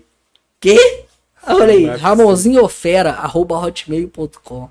Falou, velho, quer um conselho? Faz um outro e-mail, que esse e-mail é muito merda. esse cara é seu amigo. Aí eu falei, pô, velho, realmente, não tem nada de empresário aqui não. Aí eu falei, não, vou mudar. Aí falei, faz aí, cria um outro aí pra mim. Aí ele foi, criou o e-mail na hora lá, falei, Ramon Dutra Limitada, arroba gmail.com. Ele falou, e esse ficou bom. Falei, Ramon Dutra. Ah, trem, vai ser Dutra, vai ser Dutra. Pá. Aí, cara, eu no, aí, do, no canal, no início, o meu canal chamava Ramonzinho. Aham. Ramonzinho. Meus três primeiros vídeos era Ramonzinho. Aí depois eu fui e troquei por Ramon Dutra, por causa disso. O nome ficou mais chique, passava uma visão melhor e os, passou a ter mais visualizações. Entende? Eu, eu acredito eu por causa do nome, se torna um profissional. Começou a ter mais visualizações. Aí muita gente começou a falar: você prega o que você não vive, você prega o que você não vive, você prega o que você não vive. E realmente eu pregava o que eu não vivia. Quando eu fui lá para faturar o produto, fiz tudo isso. Na hora que eu fui comprar o produto, o colchão era 1.800 reais. Eu vendia por 10 mil. Falei, porra, eu tô tirando dinheiro de pobre, cara. Às vezes a pessoa não tem nem condição de comprar, mas estou vendendo uma ideia. Aquilo ali me machucou. Aquilo ali fez a, a, a minha depressão ser ainda maior. A vontade de matar foi por causa daquilo. Porque eu destruí famílias, eu destruí sonhos. E o meu também. Aí, cara, eu falei, quer saber? Vou conversar com meu irmão. Quando eu conversei com meu irmão, meu irmão falou: vem pra cá. Virei pra minha esposa e falei assim: Ué, tô indo pra Montes Claros amanhã. Aí ele falou assim: não vai não. Falei, vou. Você é casado, você não vai ser eu não, tô trabalhando. Falei, então tá. Ela foi trabalhar, montei minha mochila rapidão, vazei. Fui embora, sem ela. Meu casamento ia acabar ou eu ia matar. Uma das duas. Ou eu ia matar. Ou, ou eu chutava tudo. E fui. Quando eu cheguei lá, eu fui fazer uma entrevista, meu irmão arrumou pra mim. Meu irmão era muito conhecido em Montes Claros por ser cabeleireiro. Ele é- era braço direito do Rodrigo Sintra do Esquadrão da Moda do, do SBT. Então meu irmão era muito conhecido na cidade. O trabalho dele era foda. Aí meu irmão marcou entrevista pra mim no restaurante. Eu ia lavar prato, cara. Cheguei lá na entrevista, a mulher conversando comigo. O mesmo papo que eu tô tendo aqui é o que eu tive com ela. Eu comecei a contar a minha história pra ela. Aí virou pra mim e falou assim: "Ô, Ramon, se você trabalhar aqui dois meses, eu vou encontrar você morto aqui dentro. Porque você vai receber muito pouco. Você vai tra- doar de trabalhar aqui. E eu não vou conseguir fazer com que você cresça na vida trabalhando aqui pra mim. Mas eu vou arrumar um negócio pra você. Você quer? Eu falei, quero. Ele falou vou arrumar pra você na loja de cabeleireiro. Cosmético. Foi cosmético. Só mulher. Cosmético. Quem vai comprar shampoo mais caro? É só pra lavar cabelo. Cheguei lá, shampoo, 300 reais. Condicionador, 500 reais. Foi uma louca comprar um trem desse. Uma louca. Hoje eu vendia colchão de 10 mil. Por que, que eu não ia vender um shampoo de 300? A ideia era a mesma, só era produto diferente. Então eu tinha que vender a necessidade do motivo do cliente estar daquele jeito. Passei por um processo, é uma etapa com vários vendedores, vários vendedores ao mesmo tempo. E tem toda uma pressão psicológica. Não é qualquer um que entra lá. A loja cabeleireira é a maior rede de cosmético do Brasil. Então são três pavimentos gigantes de várias áreas diferentes. Muitos vendedores, a maioria mulher e mulher sempre bonita. As mulheres eram muito bonitas. Entrar um anão feio pra caramba lá pra vender, cara. Aí eu não ia vender. Aí, quando pediram pra me vender um macaco pra dona da loja. Falou assim, ó, pra você passar, é o último processo, você precisa vender um macaco pra dona Ivana. Aí eu falei, pô, vendeu o macaco de hidráulico ou animal? Falou, animal. Ela odeia macaco, ela tem pavor. Falei, velho, vou voltar num desafio bem legal. Eu vou vender a necessidade, de novo. Foi quando eu fui vender o macaco. Eu não vendi o macaco, eu vendi dinheiro. Falei, você gosta de dinheiro? Falei, gosto de dinheiro. Comecei a entrar na mente dela só dinheiro. E comecei a mostrar o macaco, o filhote do macaco, quanto ele faturava pra ela ganhar. Ela gostou da ideia e acabou comprando um macaco. Entende? E eu passei de vários vendedores, mais de 50 mulheres que tava lá, sou gata, sou gata. Passei. De todos eu passei. Fiquei muito feliz. Era o primeiro homem a trabalhar na loja de cabeleireiro, trabalhar com cosmético. Primeira cliente que eu fui atender, olhou pra mim de cima a baixo, foi numa mulher. Falei, quer saber? Eu vou dar um de viado. eu vou dar um Estratégia? de viado. Comecei a maquiar, passava maquiagem, só base, passava base. Comecei a andar mais, mais, tá, tá. O cliente já começou, Bom, né, começou a enturmar comigo. E eu me jogava e tal, vendia esse produto, ia vendendo, ia vendendo. Comecei a ter meus resultados. Aí teve um dia que a mulher virou pra mim e falou assim: aqui, você parece o Augustinho? Falei, que Augustinho? Ela, Augustinho Carrara? Eu falei, quem que é isso? Aí logo que eu fui ver Augustinho Carrara, é aquele do, do, Da grande da grande família. Aí eu falei, você é louco, meu? Tem nada a ver com isso, não. Ela falou assim, ai, Augustinho Carrara, ele também é gay. Eu falei, mas eu não sou gay. Ela falou assim, você é gay. Eu falei, e Augustinho Carrara também não é gay. Ela falou, vou te mostrar aqui. Ela abriu na internet e mostrou que era o Augu- o Augustinho, era um rapaz que realmente, um rapaz bonitão, rapaz feitinho, mas ele era muito viado. Nada contra. Uhum. Aí eu falei, cara, eu vou passar a ser esse Augustinho aqui dentro agora. Comecei a dar o de Augustinho lá dentro. Ia vendendo, maquiagem, cara, principalmente. Vendia muito, vendia muito, vendia muito, vendia muito. Só que o que me atrapalhou a ser um viado ali dentro foi quando a minha esposa foi contratada pra ser a garota propaganda da loja de cabeleireiro. Entendi. Então, quando as pessoas entraram, eu já sabia que era minha esposa. Então, aquela pose de viado já não tinha mais. Entende? A minha estratégia morreu. Isso tinha três meses. Foi quando abriu o processo seletivo na empresa pra pessoa se tornar gerente lá dentro. é, ninguém se candidatou. Esses candidatos via de fora, tudo de São Paulo, Rio, pessoas já renomadas e tudo mais. Eu me, can me candidatei, tomei a coragem, candidatei. Só que eu tinha visão. Eu tinha visão de lá de dentro, o que os outros não tinham. Quem era de fora não ia ter essa visão que eu tinha. Tinha produto que podia vender mais, não vendia porque estava escondido, estava em um lugar totalmente fora. Eles não usavam Uhum. a estratégia. E você quer fazer vendedor, é, você quer fazer vendedor ser motivado? Dá dinheiro o vendedor. E eles não faziam isso. Falei, quer saber? Vocês têm muita quantidade. Na hora que eu fui passar o meu plano, todo mundo passou a visão deles. Falei assim, a visão todo mundo tá errada. Os caras começaram a rir. Falei, a visão certa é o seguinte: você quer motivar o vendedor a vender mais? Dá dinheiro. Você tem muito vendedor. Manda 50% dos seus vendedores embora. Você já paga eles mesmo. Pega o dinheiro que você paga deles, divide em comissão pros outros vendedores. Você vai ver se eles não vão ficar, querer ficar até mais tarde aí pra vender. O cara olhou pra mim, o dono da loja. É. O cara Gostei. deu uma ideia. Pois é, deu uma ideia. E eu sou capaz de fazer esses meninos ganhar muito mais dinheiro. Porque eu já sou amigo deles. Eles já conhecem o meu jeito. Eu vou fazer eles ganhar dinheiro. E outra coisa, eu dou treinamento de vendas.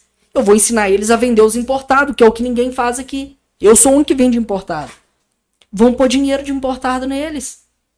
Aí ele falou, pô, gostei da ideia, traça seu plano e tudo mais. Eu fui montei, montei todo um projeto no, no, no notebook, mostrei pra eles o- os ganhos que a gente podia ter e tudo mais. A loja do cabeleireiro faturava cerca de 450 mil mês. Do dia que eu assumi pra frente, a gente nunca fez menos do que 830 mil. Eu dobrei o faturamento. Eu dobrei. eu fui muito além daquilo que eu podia. Você foi. é, o chefe. Quem tava, reconheceu isso, esse valor? Reconheceu. Por quê? Porque ele sabia que eu não tinha estudo nenhum. Mas eu tinha visão. Eu mostrei uma visão pra ele. E pelos números que estavam caindo da empresa, como eu fui o último contratado, eu seria mandado embora. Eu era o único homem. Eu ia ser mandado embora. Então eu tinha que tomar uma ação. A ação minha foi essa. Eu tomei atitude, mostrei, mostrei que podia dar resultado. De início, eu não fiquei como gerente. De início, eu fiquei com a pessoa que ia tomar aquela ação pra ver se aquilo ia acontecer, que foi o que eu ofereci. Falei, não precisa me colocar, só põe pra me colocar o projeto em ação. Se der certo, vocês faz. Legal. Ô, Ramos, e outra coisa, te fazer uma pergunta a respeito disso ainda. É, você contando a história, dá pra ver que você foi e é também muito resiliente passar por coisas, por exemplo, até inovar. O cara, essa é nova. O cara se passar por gay, por exemplo, pra conseguir vender, mano, a estratégia, igual eu falei, tem que estar muito decidido realmente pro cara tá fazer isso. Tem que estar decidido. Tem que estar decidido. Entendeu? E assim, essa resiliência que você tem de passar por isso, você acha que de certa forma a dificuldade toda que você passou até essa história que você tá contando te ajudou a ser resiliente? O fato de levantar várias vezes, de precisar. Sim, muito. Talvez se eu tivesse deixado tudo lá atrás, eu estaria limpando piscina até hoje, ganhando um salário mínimo. Eu não teria conquistado as coisas que eu conquistei. O que você fala pra um cara se movimentar? O que a gente fala aqui sempre, por exemplo, tem gente que vai escutar o podcast, vai escutar você falando, e é o que a gente mais escuta. Foi seu velho, pô, Kevin, queria fazer isso, queria abrir tal co- coisa, queria vender tal coisa. O que você fala pra um cara desse dar um start, mano? Pro cara começar a vender, ir pra frente. Cara, a primeira coisa que eu falo pra pessoa ter, segurança. Não faça de qualquer jeito. Eu fiz muitas coisas de qualquer jeito. Eu só tomava iniciativa e vai. Toma e vai. Eu nunca traçava um projeto. Você tem vontade de empreender? Traça um projeto. Estuda primeiramente o mercado. Pandemia. Por que, que eu voltei a trabalhar de carteira assinada? Pandemia. Talvez se eu empreendesse alguma coisa hoje, de qualquer jeito, o grande o resultado tá, pra mim talvez poderia ser o fracasso. Por isso que eu mantive na internet. Porque a internet, na pandemia, cresceu. Essa foi a minha visão. Eu não vou empreender qualquer coisa. Tem problema. Tem muita gente, ô Kevin, que é empreendedor e tem medo de retroceder. Tem medo de voltar lá atrás, cara. Ah, eu já sou empresário, eu empreendi. Cara, talvez você tá numa dificuldade financeira tão grande que você não tem um dinheiro pra comprar uma bala. Mas o seu sonho, você ia querer alimentar o seu status para as pessoas, faz medo de você retrair. Eu nunca tive medo de retrair. Sabe por quê? Qual que é a minha visão de retrair? Vou até ficar em pé. Muita gente. Puxa hora- o microfone. Vou tirar aqui. Só levantar ele. Não, coisa básica. muita gente na hora de retrair, ela não entende o, o significado de retrair. Ela acha que retrair é se jogar, acabou. Acabou. Muito pelo contrário, cara. Retrair é você voltar, voltar, voltar, não importa como. Volta lá atrás, mas pega impulso, cara. Pra você dar um start maior lá na frente. Retrair é pegar impulso. Retrair não é falir. Muita gente tem medo É, de aqui, declarar o- falência. O brasileiro tem um pouco disso, a gente tem um pouco de medo, tipo assim, às vezes um pouco de medo, vergonha até de voltar atrás, sabe? Sim. Acha que é, é feio, né? Até. Tipo assim, Total. você não pode errar. Ela quer manter o Unidos- status, Kevin. Total. Os Estados Unidos é um pouco diferente. Lá eu vi um cara falando e eu percebi isso lá. Lá as pessoas que têm uma empresa e falha a empresa, né? De alguma forma, por algum motivo a empresa faliu, essas pessoas elas são exaltadas porque o cara fez. Entendeu? Não é por causa, por causa do resultado, mas assim, pela coragem dele de sair, de construir um negócio. Pô, não deu certo, mano. Parabéns, você fez. Aqui é o contrário. Aqui, se você tem um negócio, você volta, você pede, o cara fala assim, ah lá, tentou fazer, não conseguiu, ah lá. Eu te avisei, Exatamente. entendeu? O brasileiro é um bosta, velho. Infelizmente. Entendeu? né? Infelizmente. E julga quem é dos Estados Unidos. Por isso a maioria dos empreendedores tem vontade de ter um, um projeto americano. É o que vem a guerra hoje de Lula e Bolsonaro. Os empreendedores que têm visão, que é Bolsonaro. Quem quer trabalhar de carteira assinada o resto da vida, quer Lula. Por quê? Talvez a segurança que ela já tem, vai viver do governo, tá seguro, pra ela tá tudo certo. Total. Ô, ô Ramonzinho, por exemplo, e quem quer começar, mano, no YouTube? Aí, tipo assim, uma dica, assim, né, prática mesmo, por quê? Eu vejo muita gente que realmente quer começar na internet, quer... Não sabe como, mano. Porque eu falo que você, pra, pra mim, começar a gravar stories foi difícil, até inclusive vídeo, porque assim, né, ligou a câmera, mano, é outra coisa, é, muda tudo. É, que dica que você dá pra um cara que quer começar, como é que faz, mano? Vamos lá, vou falar de como que eu comecei, Sim. tá? Como que eu comecei. Eu tinha apenas um celular, celular muito ruim, pelo qual eu tenho ele até hoje. Eu nunca troquei o celular. Ele era ruim pra gravar, a câmera dele é ruim, muito ruim, mas funcionalidades boas. Eu tinha um celular e tinha uma câmera. É o que todo youtuber precisa, só câmera e saber falar. Ele não precisa de mais nada. Ah, Ramon, não sei falar. Escreve o que você quer falar. Decora aquela fala. Fala. Decora a fala. Fala. Decora, fala. Depois você edita. Ah, Ramon, não sei editar. O YouTube tem gente ensinando te editar de graça. Eu não sabia editar. Hoje as minhas edições têm melhorado. Por quê? Continuo estudando. Eu não desisto. Eu continuo estudando sobre editar, edição de vídeo. Hoje as minhas edições são minhas mesmo. De início, eu é, editava, tudo mais, só que depois eu comecei a pedir uma outra pessoa pra editar pra mim, porque eu já não tinha tempo. Aí eu pagava, pagava.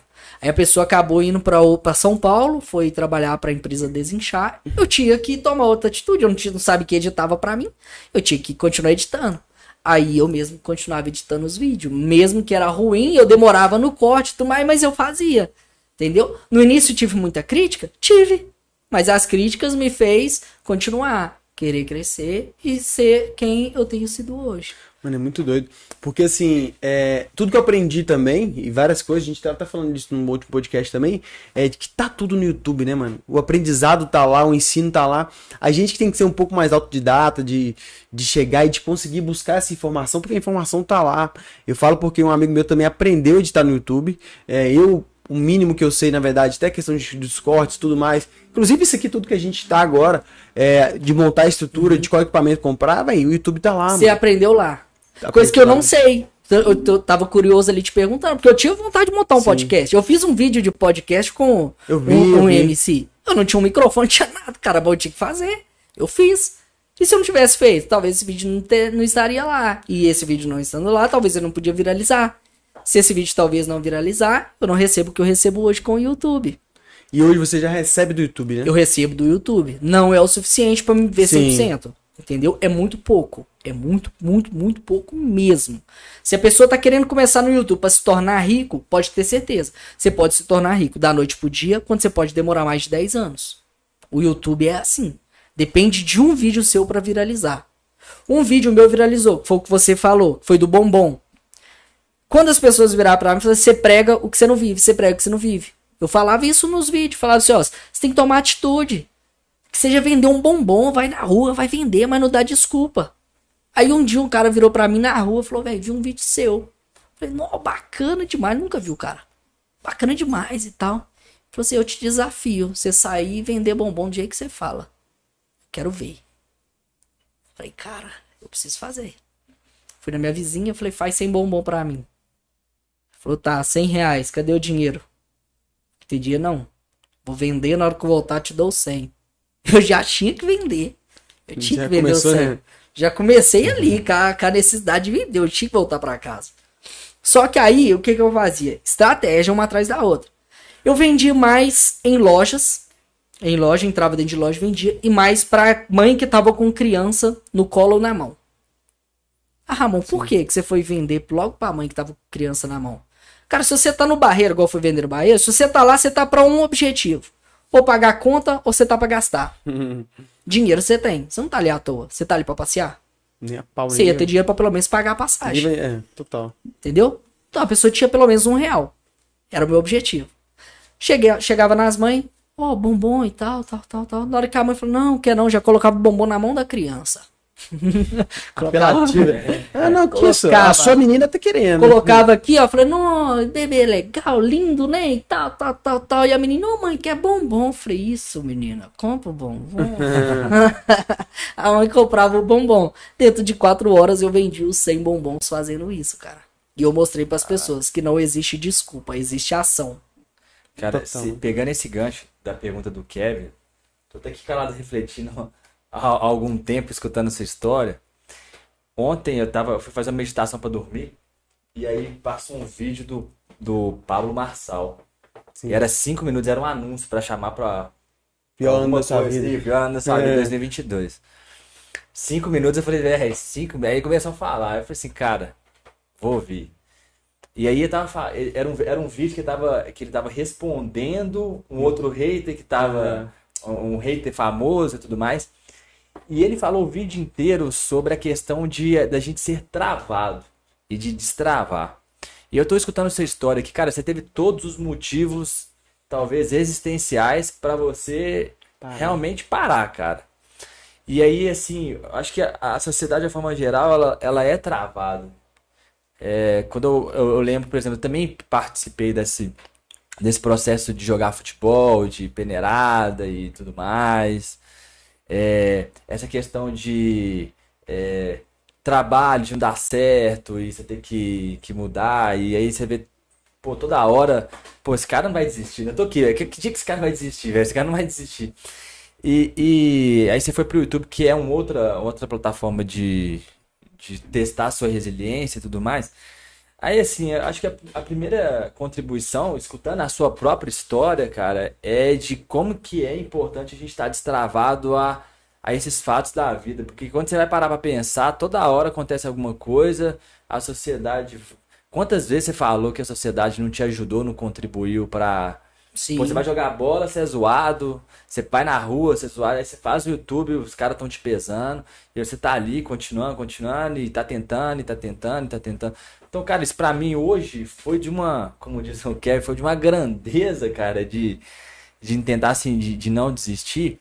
E aí quando você fala, aí é a pergunta pra mim que eu tentei de curiosidade, você- falou assim, pô, o YouTube não te dá o dinheiro pra para você sobreviver, você voltou pro para carteira de trabalho, né, por uma estratégia e tudo mais, e você falou assim, cara, daqui 10 anos eu quero eu quero Viver mudar minha 100% vida. Exato. E é uma outra coisa que a gente já falou outros podcasts, que aí eu não sei como é que é a sua experiência é a seguinte.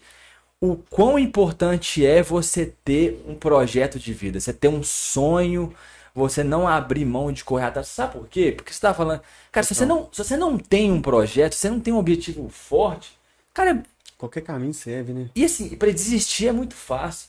Aí eu te pergunto assim, para você, o, o quão importante assim, o quão é, é importante é você olhar e falar assim, daqui 10 anos eu vou chegar ali pra te sustentar, pra você estar nessa caminhada e, e ter passado tipo, tudo que você passou. Por exemplo, se você não tivesse esse, essa visão, esse que você também fala muito, se não tivesse isso, você está, você acha que você estaria onde você está hoje, com Não. essa força? Não. Não Porque isso é muito mais sério do que a gente muito mais sério. Que a gente Muita fala. gente passa pra isso, por isso, cara, mas muita gente não tem a coragem de, de soltar, não tem coragem de falar. Entende? Sim. Muita gente, cara, tem gente, pessoas que é muito mais fantástica nessa vida. Mas tá aí trabalhando atrás de pedreira, alguma coisa, cara. Porque falta isso, falta despertar o interesse. Sabe qual que é o meu maior gás? Eu falo que é gás. Mostrar para todas essas pessoas daqui 10 anos. Mostrar para todas essas pessoas que falou que eu seria um fracassado. Mostrar o cara de sucesso que eu me tornei. E ela perceber que se ela tivesse pegado a mesma pegada que estava comigo, talvez ela também teria mudado a, a vida financeira dele da família. Ô, ô, Ramon, deixa eu te fazer uma, uma. Fazer advogado do diabo aqui, porque eu converso muito sobre isso. Eu adoro falar sobre longo prazo, sobre é, daqui 10 anos, onde a gente está daqui 10 anos. E eu também acredito muito no sucesso. Mas uma vez eu cheguei a me questionar, por exemplo, eu quero fazer essa pergunta pra você, pra me ver sua resposta.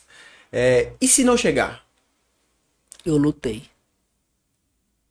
O primeiro, pra, o primeiro fracasso da minha vida, eu já passei. E eu convivo com isso até hoje que é não ser um jogador de futebol, que era o meu maior sonho. Até hoje eu vejo o jogo eu choro. Eu vejo o Bernard jogando, eu choro, porque eu tava do lado dele. Choro. Se não chegar, vou chorar do mesmo jeito. Mas vou chorar sabendo que eu lutei. Isso é, isso é top, porque. Cara, eu vou pegar um gancho, porque assim, se fosse. Quando eu olho pra minha vida para trás, os meus maiores arrependimentos eh, são justamente aqueles que eu não cheguei até onde eu acreditei que, que eu deveria chegar. Que você passa assim, se eu tivesse tentado mais uma vez, ou. Porque a questão do futebol eu também tive um pouco disso. A, a minha questão foi que eu fui fazer um exame para disputar a Taça São Paulo de Futebol Júnior. E era na época que o cara morreu, acho que é o Serginho, que era de São Caetano. Uhum, uhum. E aí eu fui fazer um exame e o cara falou assim, velho, você tem bloqueio no coração. O cara falou assim, velho, isso é um problema aqui dentro, velho. Vai embora. É, destruiu. Só que você se dá uma segunda chance, né? você dá o seu plano B, até você chegar no plano Z, cara, é, é, é o caminho, né? Mas eu, eu, eu, entendo um pouco, graças a Deus, no meu caso, eu também tenho, quando eu sento no estádio, eu fico me imaginando, né? Acredito é, que é, é, isso, é, é muito forte, né? Mas eu me dei uma, uma, segunda oportunidade, pô, fui feliz pra caramba e maioria dos anos, pô, seguido. E essa uhum. parada de, tipo assim, a gente pode é, não chegar nesse sucesso. E aí eu vou pegar um gancho do acho que seu pai falou, que você trouxe mais cedo, de que a caneta é mais leve do que uma, uma pá. pá. Foi seu pai que falou. Isso. E eu também escutei algo, acho que o próprio pai também falou isso de outras pessoas. Só que eu acho que a geração hoje, ela tá em outra vibe. E não sei o que, que vocês acham. Sim. Que assim, essa parada do sucesso, da felicidade, da grana, eu acho que existe uma parada muito maior que os nossos pais, nossos avós não viveram, não tiveram porque eles sofreram, sim. eles não tinham caminho. Isso. E hoje talvez assim a gente fala de dinheiro, de é, gasolina sete conto e tudo. Mas cara, é, a gente falou outro dia de salário emocional. Quanto é. vale você fazer uma parada que você sente assim prazer, satisfação, igual a gente tá aqui? E, às vezes não é o dinheiro, então, é assim, eu acho que, não sei o que vocês pensam, mas acredito que a gente tem que tomar cuidado de mirar um sucesso muito mais do que um bolo de dinheiro, muito Total. mais do que sucesso. Um exato, cara. Você falou tudo. Sucesso vai muito além do dinheiro. Vai muito além do dinheiro. Dinheiro é consequência de um trabalho bem feito.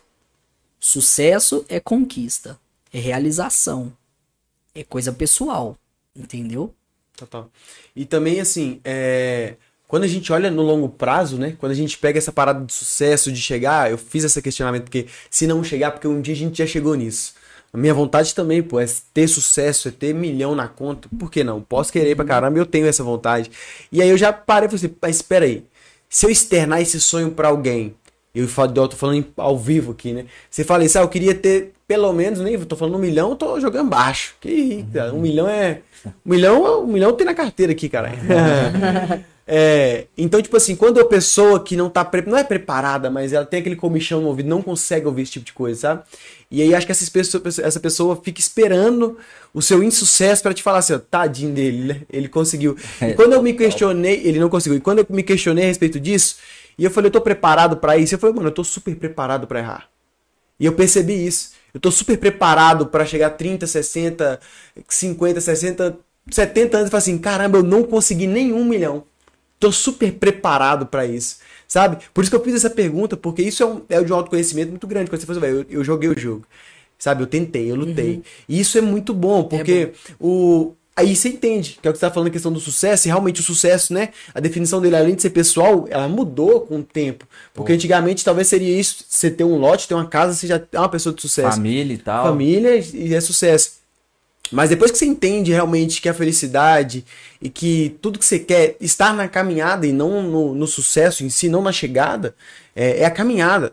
Porque assim, a gente nunca chega na real, né? Mas a gente sempre acha que sucesso seria. A gente, tipo assim, né? A massa sempre acha que sucesso é uma casa, um carro, um Isso, telefone, algum bem material. É. E, véi, isso é tão óbvio que você pode perguntar a qualquer pessoa que já comprou alguma coisa na vida, passou um mês, você desgostou daquilo. Todo mundo faz isso, você faz isso com um telefone, você faz, pô, eu sempre quis ter esse telefone. Passa dois anos, o telefone já nem funciona mais. Sempre quis ter um, um tênis de mil reais, você usou o tênis uma, duas vezes, já tirou Já quatro fotos com ele, assim, caramba, esse tênis aqui agora, mano, é assim. A Tudo conquista é assim. passou, né? Eu, e eu, eu tenho história pra contar a respeito disso também. Eu comprei a moto, a primeira XRE que eu comprei, tipo assim, queria porque queria, jovem, queria comprar a moto, 15 mil reais na época, era uma grana que eu não tinha, torci até a última gota e comprei a moto. Co- Comprei a moto sem placa, parei a moto usada. Teve um dia que eu sentei do lado assim na moto e falei, caralho, que moto linda, viado. E apaixonado com a moto, apaixonado com a moto. E assim, Muito feliz por ter conquistado aquilo ali. E achando talvez que aquilo ali era o sucesso, era a felicidade. De ter conseguido adquirir um bem. Beleza, passou um mês e meio. Eu falei, velho. É a moto, caralho, não tem porra nenhuma, não. E assim, não tem nenhum. não- é aquela, aquela fantasia que ela desmancha na sua frente, assim. Ou seja, nunca vai ser o que você conseguiu. Nunca vai ser o que você tem ali físico. É sempre a caminhada. E quando você entende isso, você dá uma resposta pro fala, mano, não importa se eu não chegar. Eu tô externando, não importa se eu não chegar. A caminhada, pra mim, ela é muito mais. É a muito mais caminhada, é o valor. que te motiva, cara. É, assim, Exato. até, até pegando isso, acho que sabe o que é o mais doido, que até, até tendo um estralo, é que no fundo, cara, isso que você falou mexeu comigo, porque também quando eu comprei o primeiro carro Uno, cara, eu olhava do mesmo jeito. Eu Maravilhoso. comprei esse agora, cara, você fica ali. Mas que no fundo, sabe o que que é, cara, assim, a gente conversando? Quando você tem um sonho e a galera não tem coragem, não tem estrutura pra falar assim, cara, eu vou atrás do sonho, e aquela pessoa que teve coragem, eu acho que essa é uma das grandes diferenças. E é lógico que quando você consegue Sim. comprar uma moto, comprar um carro, É maravilhoso. fazer um canal no YouTube é do caramba. Mas eu acho que muitas vezes separa, cara, essa, essa ideia, porque muita gente que te criticou, que vai te, te pesar a onda, será que ele tem coragem de bancar aquele sonho que ele tem? Não tem. Total. Ele Não correu tem. atrás? Não. De falar assim, cara, eu tentei, eu errei, não sei o quê. Porque às vezes ele tem medo de errar. E nem tentou, ele vai passar a vida inteira sonhando quando ele, quando ele vai dormir. Total. E muitas vezes a vida não é um sonho, né, cara? São vários sonhos, são vários objetivos. Sim, O que você tinha lá atrás já não vale nada, agora você tem outro, e que você tem outro. E pegando um gancho de, de- desse negócio de sucesso, você contou essa história, você ainda tá com sua esposa. Tô. Depois de toda essa história. Porra, velho, isso não é sucesso, cara. Pra caramba, né? Porra, isso não é sucesso, velho. Teve de tudo pra tocar, Porra, sai mano, fora. um desistiu do outro, cara. É, cara. Eu- eu- isso que eu tava tentando lembrar, eu, falo, eu tenho- que. Uma palavra eu tenho que falar com o pessoal. Quer empreender? Se você é casado ou se você está namorando e quer empreender, olha bem com quem que você vai namorar. Sabe por causa de quê, cara? Às vezes a pessoa que tá do seu lado ali, ela tá pelo momento. Ela gosta de você, gosta de estar ali presente. Mas na hora que você passar a soltar os seus sonhos pra ela o seu projeto, talvez aquela pessoa te barra. E você, por amor, desiste. Homem, cara, homem é falho demais. Homem, se mulher falar qualquer coisa, o homem desiste por causa dela. Cara, é. Entende? Então você tem que tomar cuidado com quem você casa. Eu tive muita dificuldade no meu casamento. Por quê? Eu sou uma pessoa muito positiva, minha esposa muito negativa. É a mesma coisa. Eu sou um Bolsonaro, minha esposa ser um Lula. Entende? As ideias não batem. E a gente sempre entrava em atrito um com o outro. Eu preciso tomar, eu preciso tomar iniciativa, eu preciso fazer isso, preciso aquilo outro. Ela, não pode, não dá, não vai dar certo, não vai isso, não vai aquilo outro. Ele me retraía. E a gente brigava sempre por causa disso. Mas o amor nosso era muito maior um pelo outro, que nenhum fez o outro desistir. Só que eu, como a cabeça mais positiva, eu entendia que a minha esposa precisava apenas mudar uma chave na cabeça dela e passar a entender o que eu entendo. Ter uma visão muito maior do que aquilo que a vida pode dar a ela. A mãe dela, desde criança, ensinou ela. Trabalhar é, é crescer, estudar e trabalhar para os outros. Que é o que a sociedade ensina. Você vai pra escola, estuda, faz faculdade. Cara, tem pessoas que tá fazendo faculdade que roda de Uber. Não desvalorizando o Uber. Não tem. desvalorizando o Uber. tem. Mas o Uber hoje é simplesmente uma saída, né? De, de ah, fiquei desempregado, fui pro Uber. A maioria das pessoas é isso. O YouTube é a mesma coisa. Tô desempregado, fui pro YouTube. Mas o YouTube não te paga. Essa é a diferença. O YouTube só vai te pagar de longo prazo. Tem- entende? Sim. Aí, é, quando a pessoa ela casa, você tá casado hoje. Você tem a Cris, né? Sim. Olha pra você ver que legal, cara. A Cris sonha contigo. Ela É. te ajuda aqui. Na real, isso eu falei, eu já falei algumas vezes, um amigo meu me perguntou, falou que tô, tô querendo casar, velho, o que, que você pode me dar de dica? E algumas vezes eu já falei isso. É, assim, eu não consigo ver, pra mim, casamento, ele só pode acontecer quando as duas pessoas estão alinhadas no propósito. E o mesmo propósito. Porque o que mais acontece é esse de desalinhamento de, de um vai pra um lado, outro quer ir pro outro. Véi, não dá, não dá. O casamento, você tá, é você e a pessoa pro resto da vida, né? É, teoricamente falando. Mas assim. E é o seguinte, se você não. Mano, se, se a pessoa, o sonho dela é morar no Vale do Jatobá, morar aqui nesse bairro, eu quero uma casinha ali só, de dois quartos, não quero mais que isso, eu, quero, eu não quero ter filhos, eu quero comprar um Uno, que é o meu sonho, sempre foi ter um Uno. E eu quero isso pra minha vida, é a vida que eu quero. Eu quero que meus filhos vão crescer aqui ou não, né? Não quero ter filhos, sei lá. E o meu sonho, por exemplo, é quero morar na Flórida, eu quero conhecer a Itália e a Europa inteira, eu quero morar na, na Austrália, eu adoro isso, eu quero aprender mais duas línguas. Ô, velho, ah, não, mas eu amo ela. Velho, não dá certo, é questão de tempo.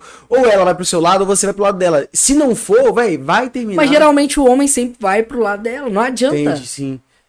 É, é foda. Então, tipo assim, essa parada é muito séria, mano. O casamento ele tem que estar alinhado. E eu vi um post, eu ia repostar, falei, mano, eu não vou repostar, porque às vezes ele tem, sabe, ele tem algumas coisas lá, mas um, o tio Uli, ele hum, fala de investimento pra caramba, e ele fala assim, ó, vamos supor, Ele fala de casamento pra caramba. ele né? fala pra caramba, ele fala isso, né? Vamos supor que o, o marido ganha 8, a esposa ganha 6. Tiuli? Quem que é esse? É um cara da internet, ele é bem, assim, da internet de investimento, vende curso também, um cara bem fera na, na, na área dele.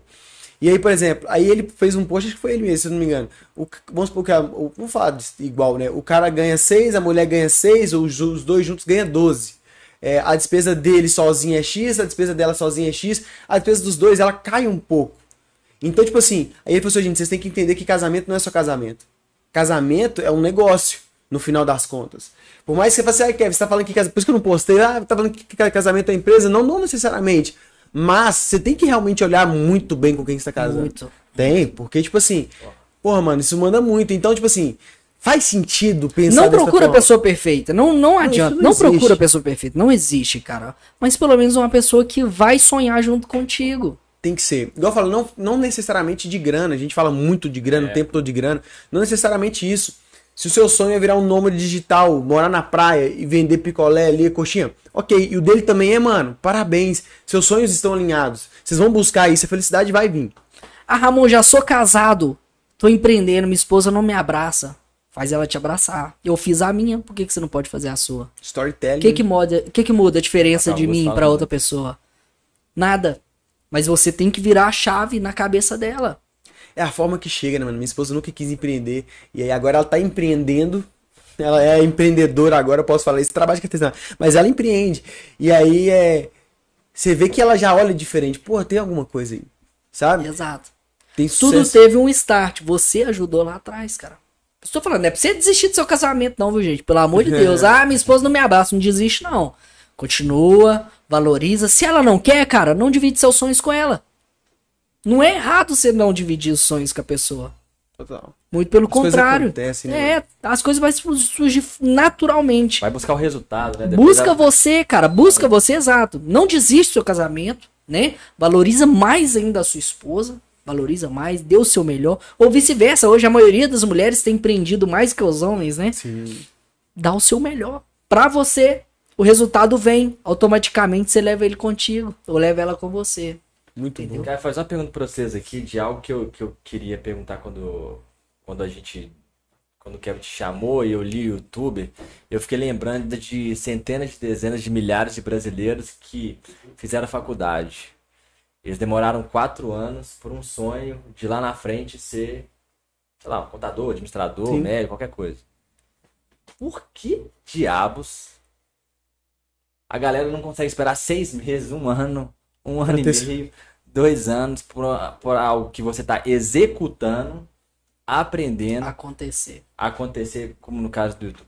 Que diabos? É, é lógico que eu já tenho a minha opinião, mas Sim, eu sim, queria ouvir de É, eu acredito muito que seja porque que acontece. A internet, ela não que ela a imagem que ela passa, né? Ela transparece uma imagem que às vezes, se você não olhar entre, entre linhas da internet, entre linhas do sucesso, você não percebe o, o, o trabalho que tem por, por, por, Por trás. de trás daquele trabalho, né? Daquele sucesso, por exemplo. Tá falando do Lucas Lira.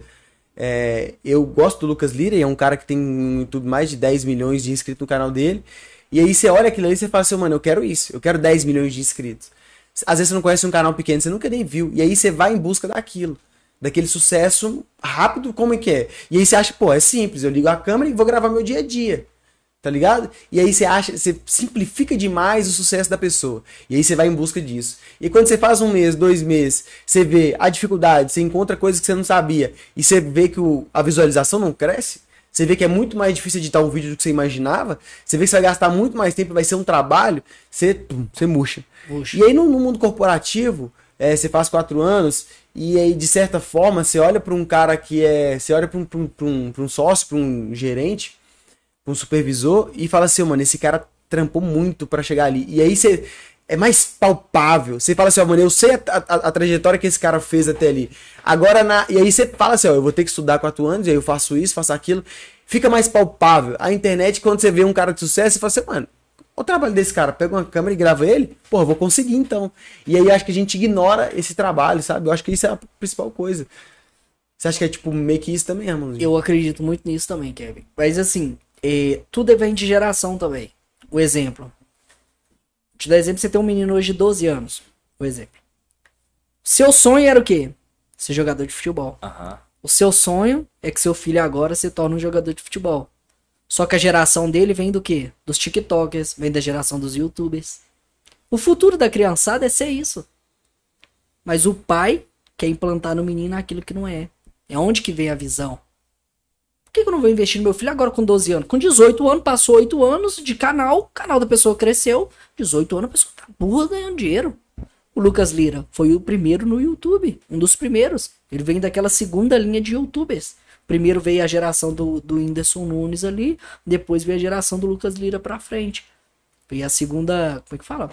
Segunda demanda de youtubers veio o Lucas Lira. São mais de 12 anos que ele está no YouTube. Muito tempo. Cara, demorou muito tempo, mas o resultado do cara tá aí hoje. Por isso que eu, eu trazo um plano de 10 anos. A minha filha tá aí hoje, 9 meses. O futuro dela é esse, cara. Não tem jeito. E automaticamente você já vê criança de 9 meses, igual a minha menina, quer pegar um telefone.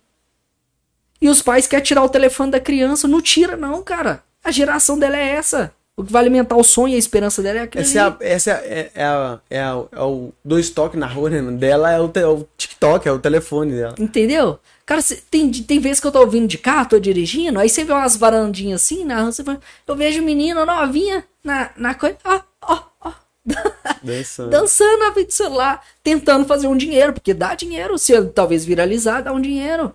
Por Total. que não fazer? Mas os pais retraem, os pais segura, tá ligado? Não tem a visão que talvez o outro teria. É, eu, eu- o que eu percebo é que assim, a gente, quando é criança, vai andar, minha filha, vai andar. E você, pum, toma um capote. Todo mundo, é, deu dois passos e andou. E a gente meio que perdeu, né, essa ideia de arriscar, avançou dois passos, cai, machuca, aprende, levanta de novo. Total. E é muito cômodo, cara. Assim, não, não tô falando que é fácil, não é? Porque eu, eu tenho uma carreira, é difícil pra caramba.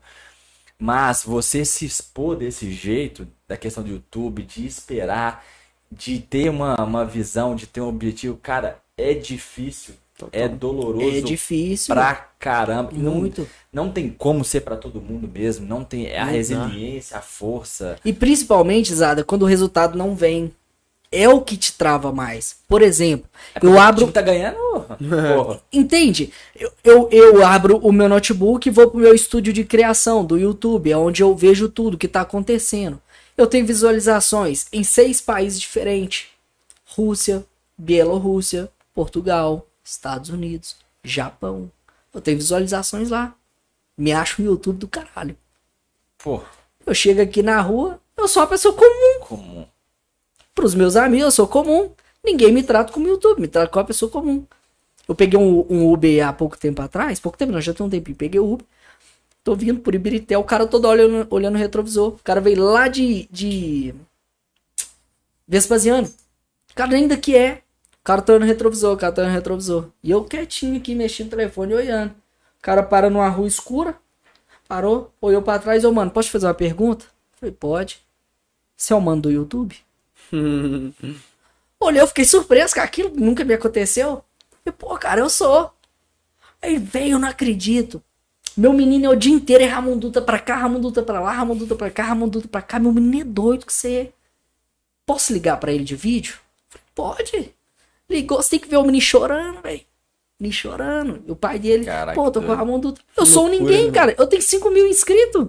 Que doido. Mas talvez ali eu tô motivando o sonho de alguém, tá ligado? É o que vocês fazem aqui. Você tem 300 e poucos inscritos.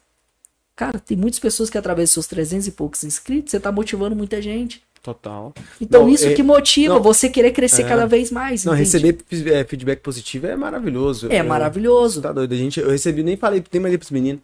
A menina elogiou o podcast nosso, inclusive aquele de finanças que a gente fez o último com o Adeilson.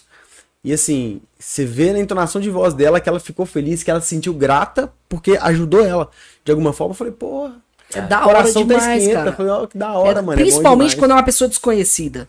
Sim. Principalmente, entende? Que você vê que fala, pô, tem alguém que realmente valoriza. Porque muitas das vezes é o seu amigo vendo, você fala assim, ah, meu amigo tá falando porque é meu Uhum. amigo, pode me motivar, me ajudar. Entende? Total. Total.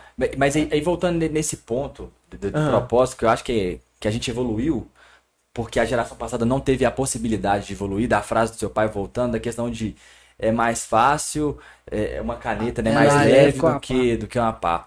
Só que, mano, tem muita gente com a pá pesada, destruída, que tá feliz, cara, e tá realizado, e 100%. tá, e tá fazendo sonho do que isso. Acho que a gente conseguiu evoluir. E aí, escutando a sua história, é, eu já falei da questão do propósito, mas é importante a gente manter isso. E, de- e 100%. das pessoas experimentarem mesmo. Tipo, o que, que você gosta de fazer? Ah, eu gosto de. Muita gente falava videogame. O que, que era o videogame? Há dois, três anos atrás? Um vagabundo. Uhum. Hoje é profissão. Hoje é uma e profissão. Paga bem. E quem que é o, o, o cara que você falou aí do YouTube que tem, que tem mais. Ele é o É um cara. É um gamer. Gaules, lembrei o nome dele. E fora o dinheiro que entra, cara. E o dinheiro. E o cara tá fazendo o que gosta. Então, assim, a gente não pode mais desrespeitar Exato. aquilo que a gente ama fazer. Quantas vezes, quantas pessoas desrespeitam, ignora, não dá dinheiro, que blá blá mano. blá e tudo mais. Mas não tá na hora da gente respeitar isso, cair pra dentro, ir se virando, pra você Show. chegar num ponto. Por isso que a gente fala que a gente tem que sempre alimentar a esperança, cara. Manter Porra. a esperança e o seu sonho. Porque se você for olhar o seu presente momento, falando de mim, se eu for olhar o meu presente momento hoje com o YouTube, eu já tinha vendido essa câmera há muito tempo. Entende? Por quê? Tal, velho. Não tô tendo resultado. Pelo contrário, minhas visualizações têm diminuído. Por quê? Deve ter algum problema. Eu sei qual é o problema. Vou explicar. Quando eu troquei do empreendedorismo e fui pro vlog pessoal, era uma opção minha. Eu queria ir pro vlog pessoal para mostrar quem eu era. Por quê? Eu não queria ficar pregando aquilo que eu não vivia. Aquilo ali era o que estava me machucando, mas era o que estava dando certo. Só que me machucava. Então eu tinha que tirar aquilo que me machucava e motivar o meu sonho. Correto? Era um risco que eu tinha. Era pra mim já estar grande no YouTube hoje? Era pra estar. Era pra estar. Porque os meus vídeos vinham de visualizações altas. 150 mil. Daí vinha. Tava É, eu indo na uma- caminhada. um tinha uns 180 180? mil, 90 mil. Entende? É gente demais. Hoje minhas visualizações, o último vídeo que eu gravei, quantas views tem? Deu nem 50 views até agora. Desmotiva? Desmotiva. Deve ser totalmente. Não, como que é isso, assim, nos bastidores, abrindo o coração? De 190 mil pra 50. Uma tristeza muito grande. É uma tristeza. Entendeu? Porque assim, quem tá de fora, cara, assim, até arrasado, mano. Sim. É foda, né? Só que o que, que aconteceu? Por quê? Quando eu troquei e tudo mais, é, veio a oportunidade de eu monetizar o meu YouTube. É onde o YouTube te manda um contrato, vem direto dos Estados Unidos pra você através de e-mail, tudo em inglês. Eu tive que traduzir tudo, ler tudo, com sigilo, porque tem muita restrição. Vai chegar a sua vez, vocês vão gostar demais. Você falou, o Ramonzinho falou isso comigo vai ter lá as restrições, tudo é bem assim, detalhado, bem detalhado, eles são bem profissionais quanto a isso. Aí você manda seus documentos, manda tudo, é, você assina o contrato, tudo lá com eles e tudo mais. Aí o YouTube passa a reconhecer você como um profissional da plataforma. Aí o, vem os patrocínios. Patrocínio é quem? É iFood, aí são as propagandas. O que muita gente não sabe, se você pula propaganda, você tá tirando o salário de alguém. Todo mundo pula anúncio. 100%. Todo mundo Inclusive, pula. eu pago o prêmio pra mim não assistir anúncio. Pra não assistir É. O anúncio. YouTube fez isso. É. Fez isso justamente pra essas O YouTube pessoas. fez isso, É. é. Fe- Justamente para isso, porque a maioria das pessoas pulava. Mas quando você pula o anúncio, você tira o salário. É o anúncio que paga. Não é o YouTube. Entende? Sim. O YouTube ele só te paga quando é live. O YouTube ele te paga quando você faz. É... Não, é isso mesmo, você faz uma live Quando você retém alguém, né? Isso, entendeu? Você tá trazendo as pessoas para aquilo ali. É, e vem a questão dos vídeos viralizar também. É muito importante do vídeo viralizar. E o meu viralizou da época lá, foi do, do empreendedorismo. Mudei, eu tinha muitos seguidores no Instagram, eu tinha mais de 10 mil seguidores. Hoje os meus seguidores, além de crescer, eles diminuem. Eu tô com 5.666. Talvez quando eu chegar em casa, de- esteja nos 5.650 mais ou menos. Eu só perco, eu não ganho seguidor. É muito difícil. Por quê? Eu tô mudando meu público. Eu já entendo isso. Eu tô mudando meu público. Aqueles que veio do empreendedorismo, tá saindo. Tá vindo as pessoas que é do vlog. Mas entra menos do que. É, sai mais do que entra menos. Você Porque tem uma um estratégia maior. por trás disso. né? Isso, era, era um, um- algo totalmente diferente. Quando o meu canal monetizou, eu tava, eu tinha ido para Montes Claros. Aí que eu fui para Montes Claros, eu não gravei vídeo.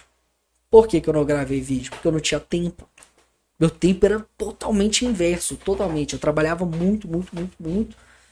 Tava passando muito mal também, minha esposa não tinha ido lá.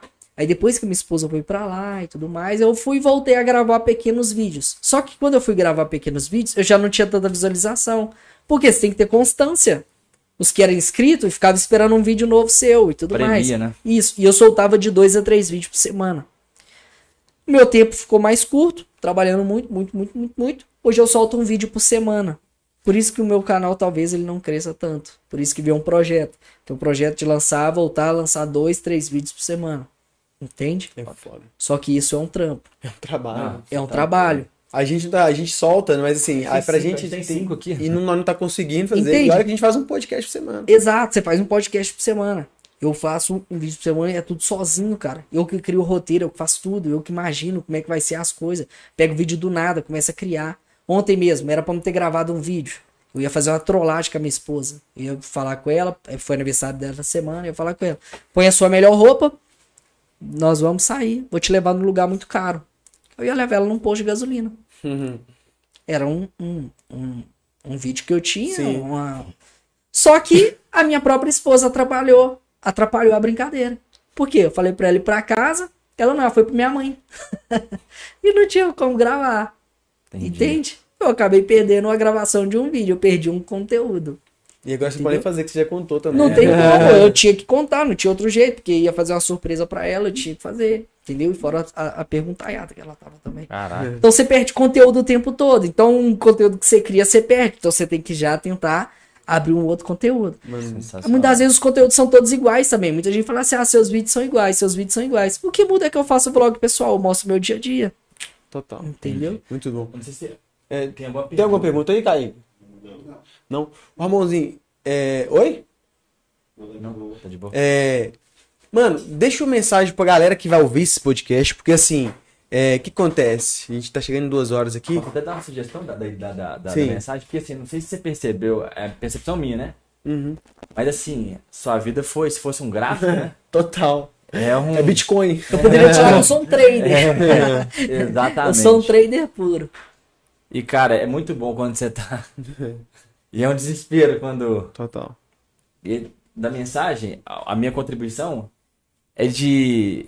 Pô, você tá rindo aqui e tal, tá leve. Cara, como. Acho que é, no seu caso, a sua história de vida, escutando assim, cara. Como lidar, como viver dessa forma, né? Assim, com a, a mensagem.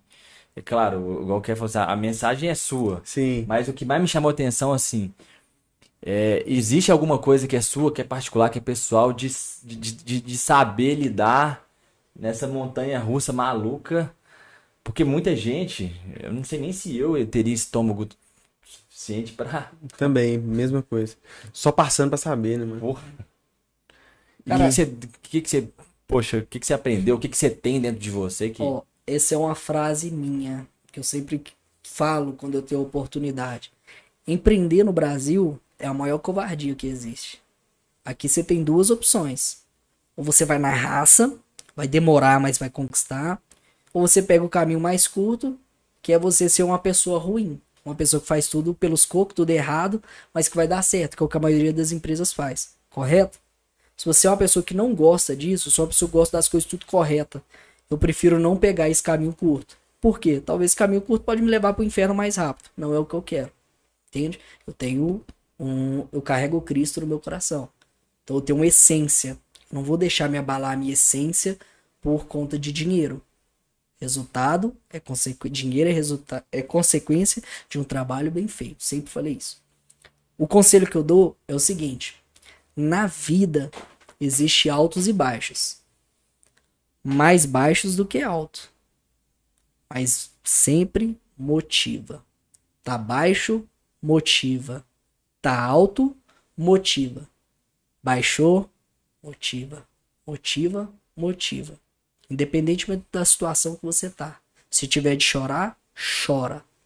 Se tiver de se alegrar, se alegra. Mas nunca desista dos seus sonhos e do seu objetivo. Não importa como, você vai chegar. Show. Show de bola. É isso aí. Isso aí é. É, é a frase mais clichê, clichê e a mais verdadeira até hoje. Não desista dos seus sonhos. Ela é uma frase muito forte. Que todo mundo fala, mas que quando você realmente entende o peso dela, é, pode mudar tudo. Ô Ramonzinho, vou te entregar esse troféuzinho que a gente tem, mano. A gente entrega pra todo mundo que participa aí com a gente. É, é uma forma de agradecimento, de vir contar sua história, disponibilizar o tempo, vir aqui, aqui em casa, no nosso estúdio, pra contar um pouco dessa história. Tenho certeza que a galera que vai ouvir, mano, é uma história interessantíssima, porque é o que, o que é uma montanha russa realmente. Você tá num momento triste pra caramba, do nada você vai, vai dar certo. Não, não deu certo, vai dar certo, não deu certo. E agora você tem um planejamento quando a gente entende isso. E espero que a mensagem que fique é essa, né, Osado? Que a vida é Pô, assim. cara. Nossa, é, é- Acho que quem escutar a história como um todo e ver como você está depois de tudo isso. Acho que tem muita gente que vai falar assim, velho, eu tô reclamando à Hum, toa. é. Ou então ele tem todos os motivos também do mundo, como você Sim, teve sim. motivos, como a maioria tem mesmo. Mas vai encontrar um segundo ali, um alento e falar assim, cara, você, você igual esse cara, velho. Eu vou, Vou tentar. eu vou tentar de novo.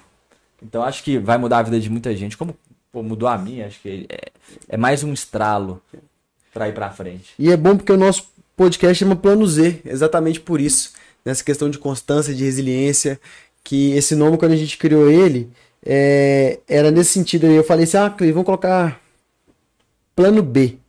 E aí, eu, aí a gente falou assim, Plano Z. No sentido de, tipo assim, mano, tem plano B, C, D, Inúmeros tudo, mano. planos. Inúmeros planos. E a ideia é justamente essa. E esse aqui é seu. Cara, você guardar lá, você filmar pra gente. Manda os inscritos seus se inscrever no nosso canal aí, Com pô.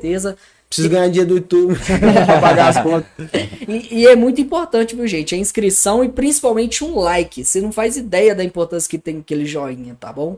Se você tá assistindo aí, já se inscreve no canal deles também. Aí, Aproveita, boa. vai lá no meu também, conhece um pouco mais Vai estar meu aqui embaixo, a trabalho. gente não colocou mais seu canal, seu Instagram Ah. vai estar tudo aqui embaixo. Vai também. gostar demais, tem certeza. Vai se divertir muito. Tem minha filha agora que tá crescendo. Tô criando todo um personagem atrás da minha filha também, que ela não fala, mas eu coloco uma fala por trás. Tá muito divertido, vocês vão gostar. muito. Legal. Show de Tá bola. bom?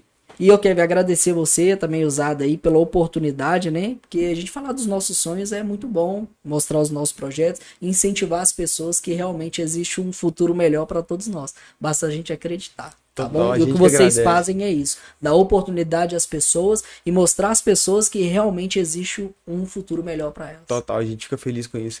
Galera, é, quem tá aí ao vivo com a gente, se inscreva no canal, deixa o like aí pra gente, deixa um comentário aí também. Fechou? E acho que é isso, né, Zado? É isso, esperamos semana que vem, que vai ter Ah, um. é? Vai ter um. Semana que vem tem podcast especial. especial. Se preparem que vai ser o último do ano, né, Zado? Acredito. Exatamente. Se não for o último, é o penúltimo, né? É o Isso, último, né? É o último, último do É o ano. último.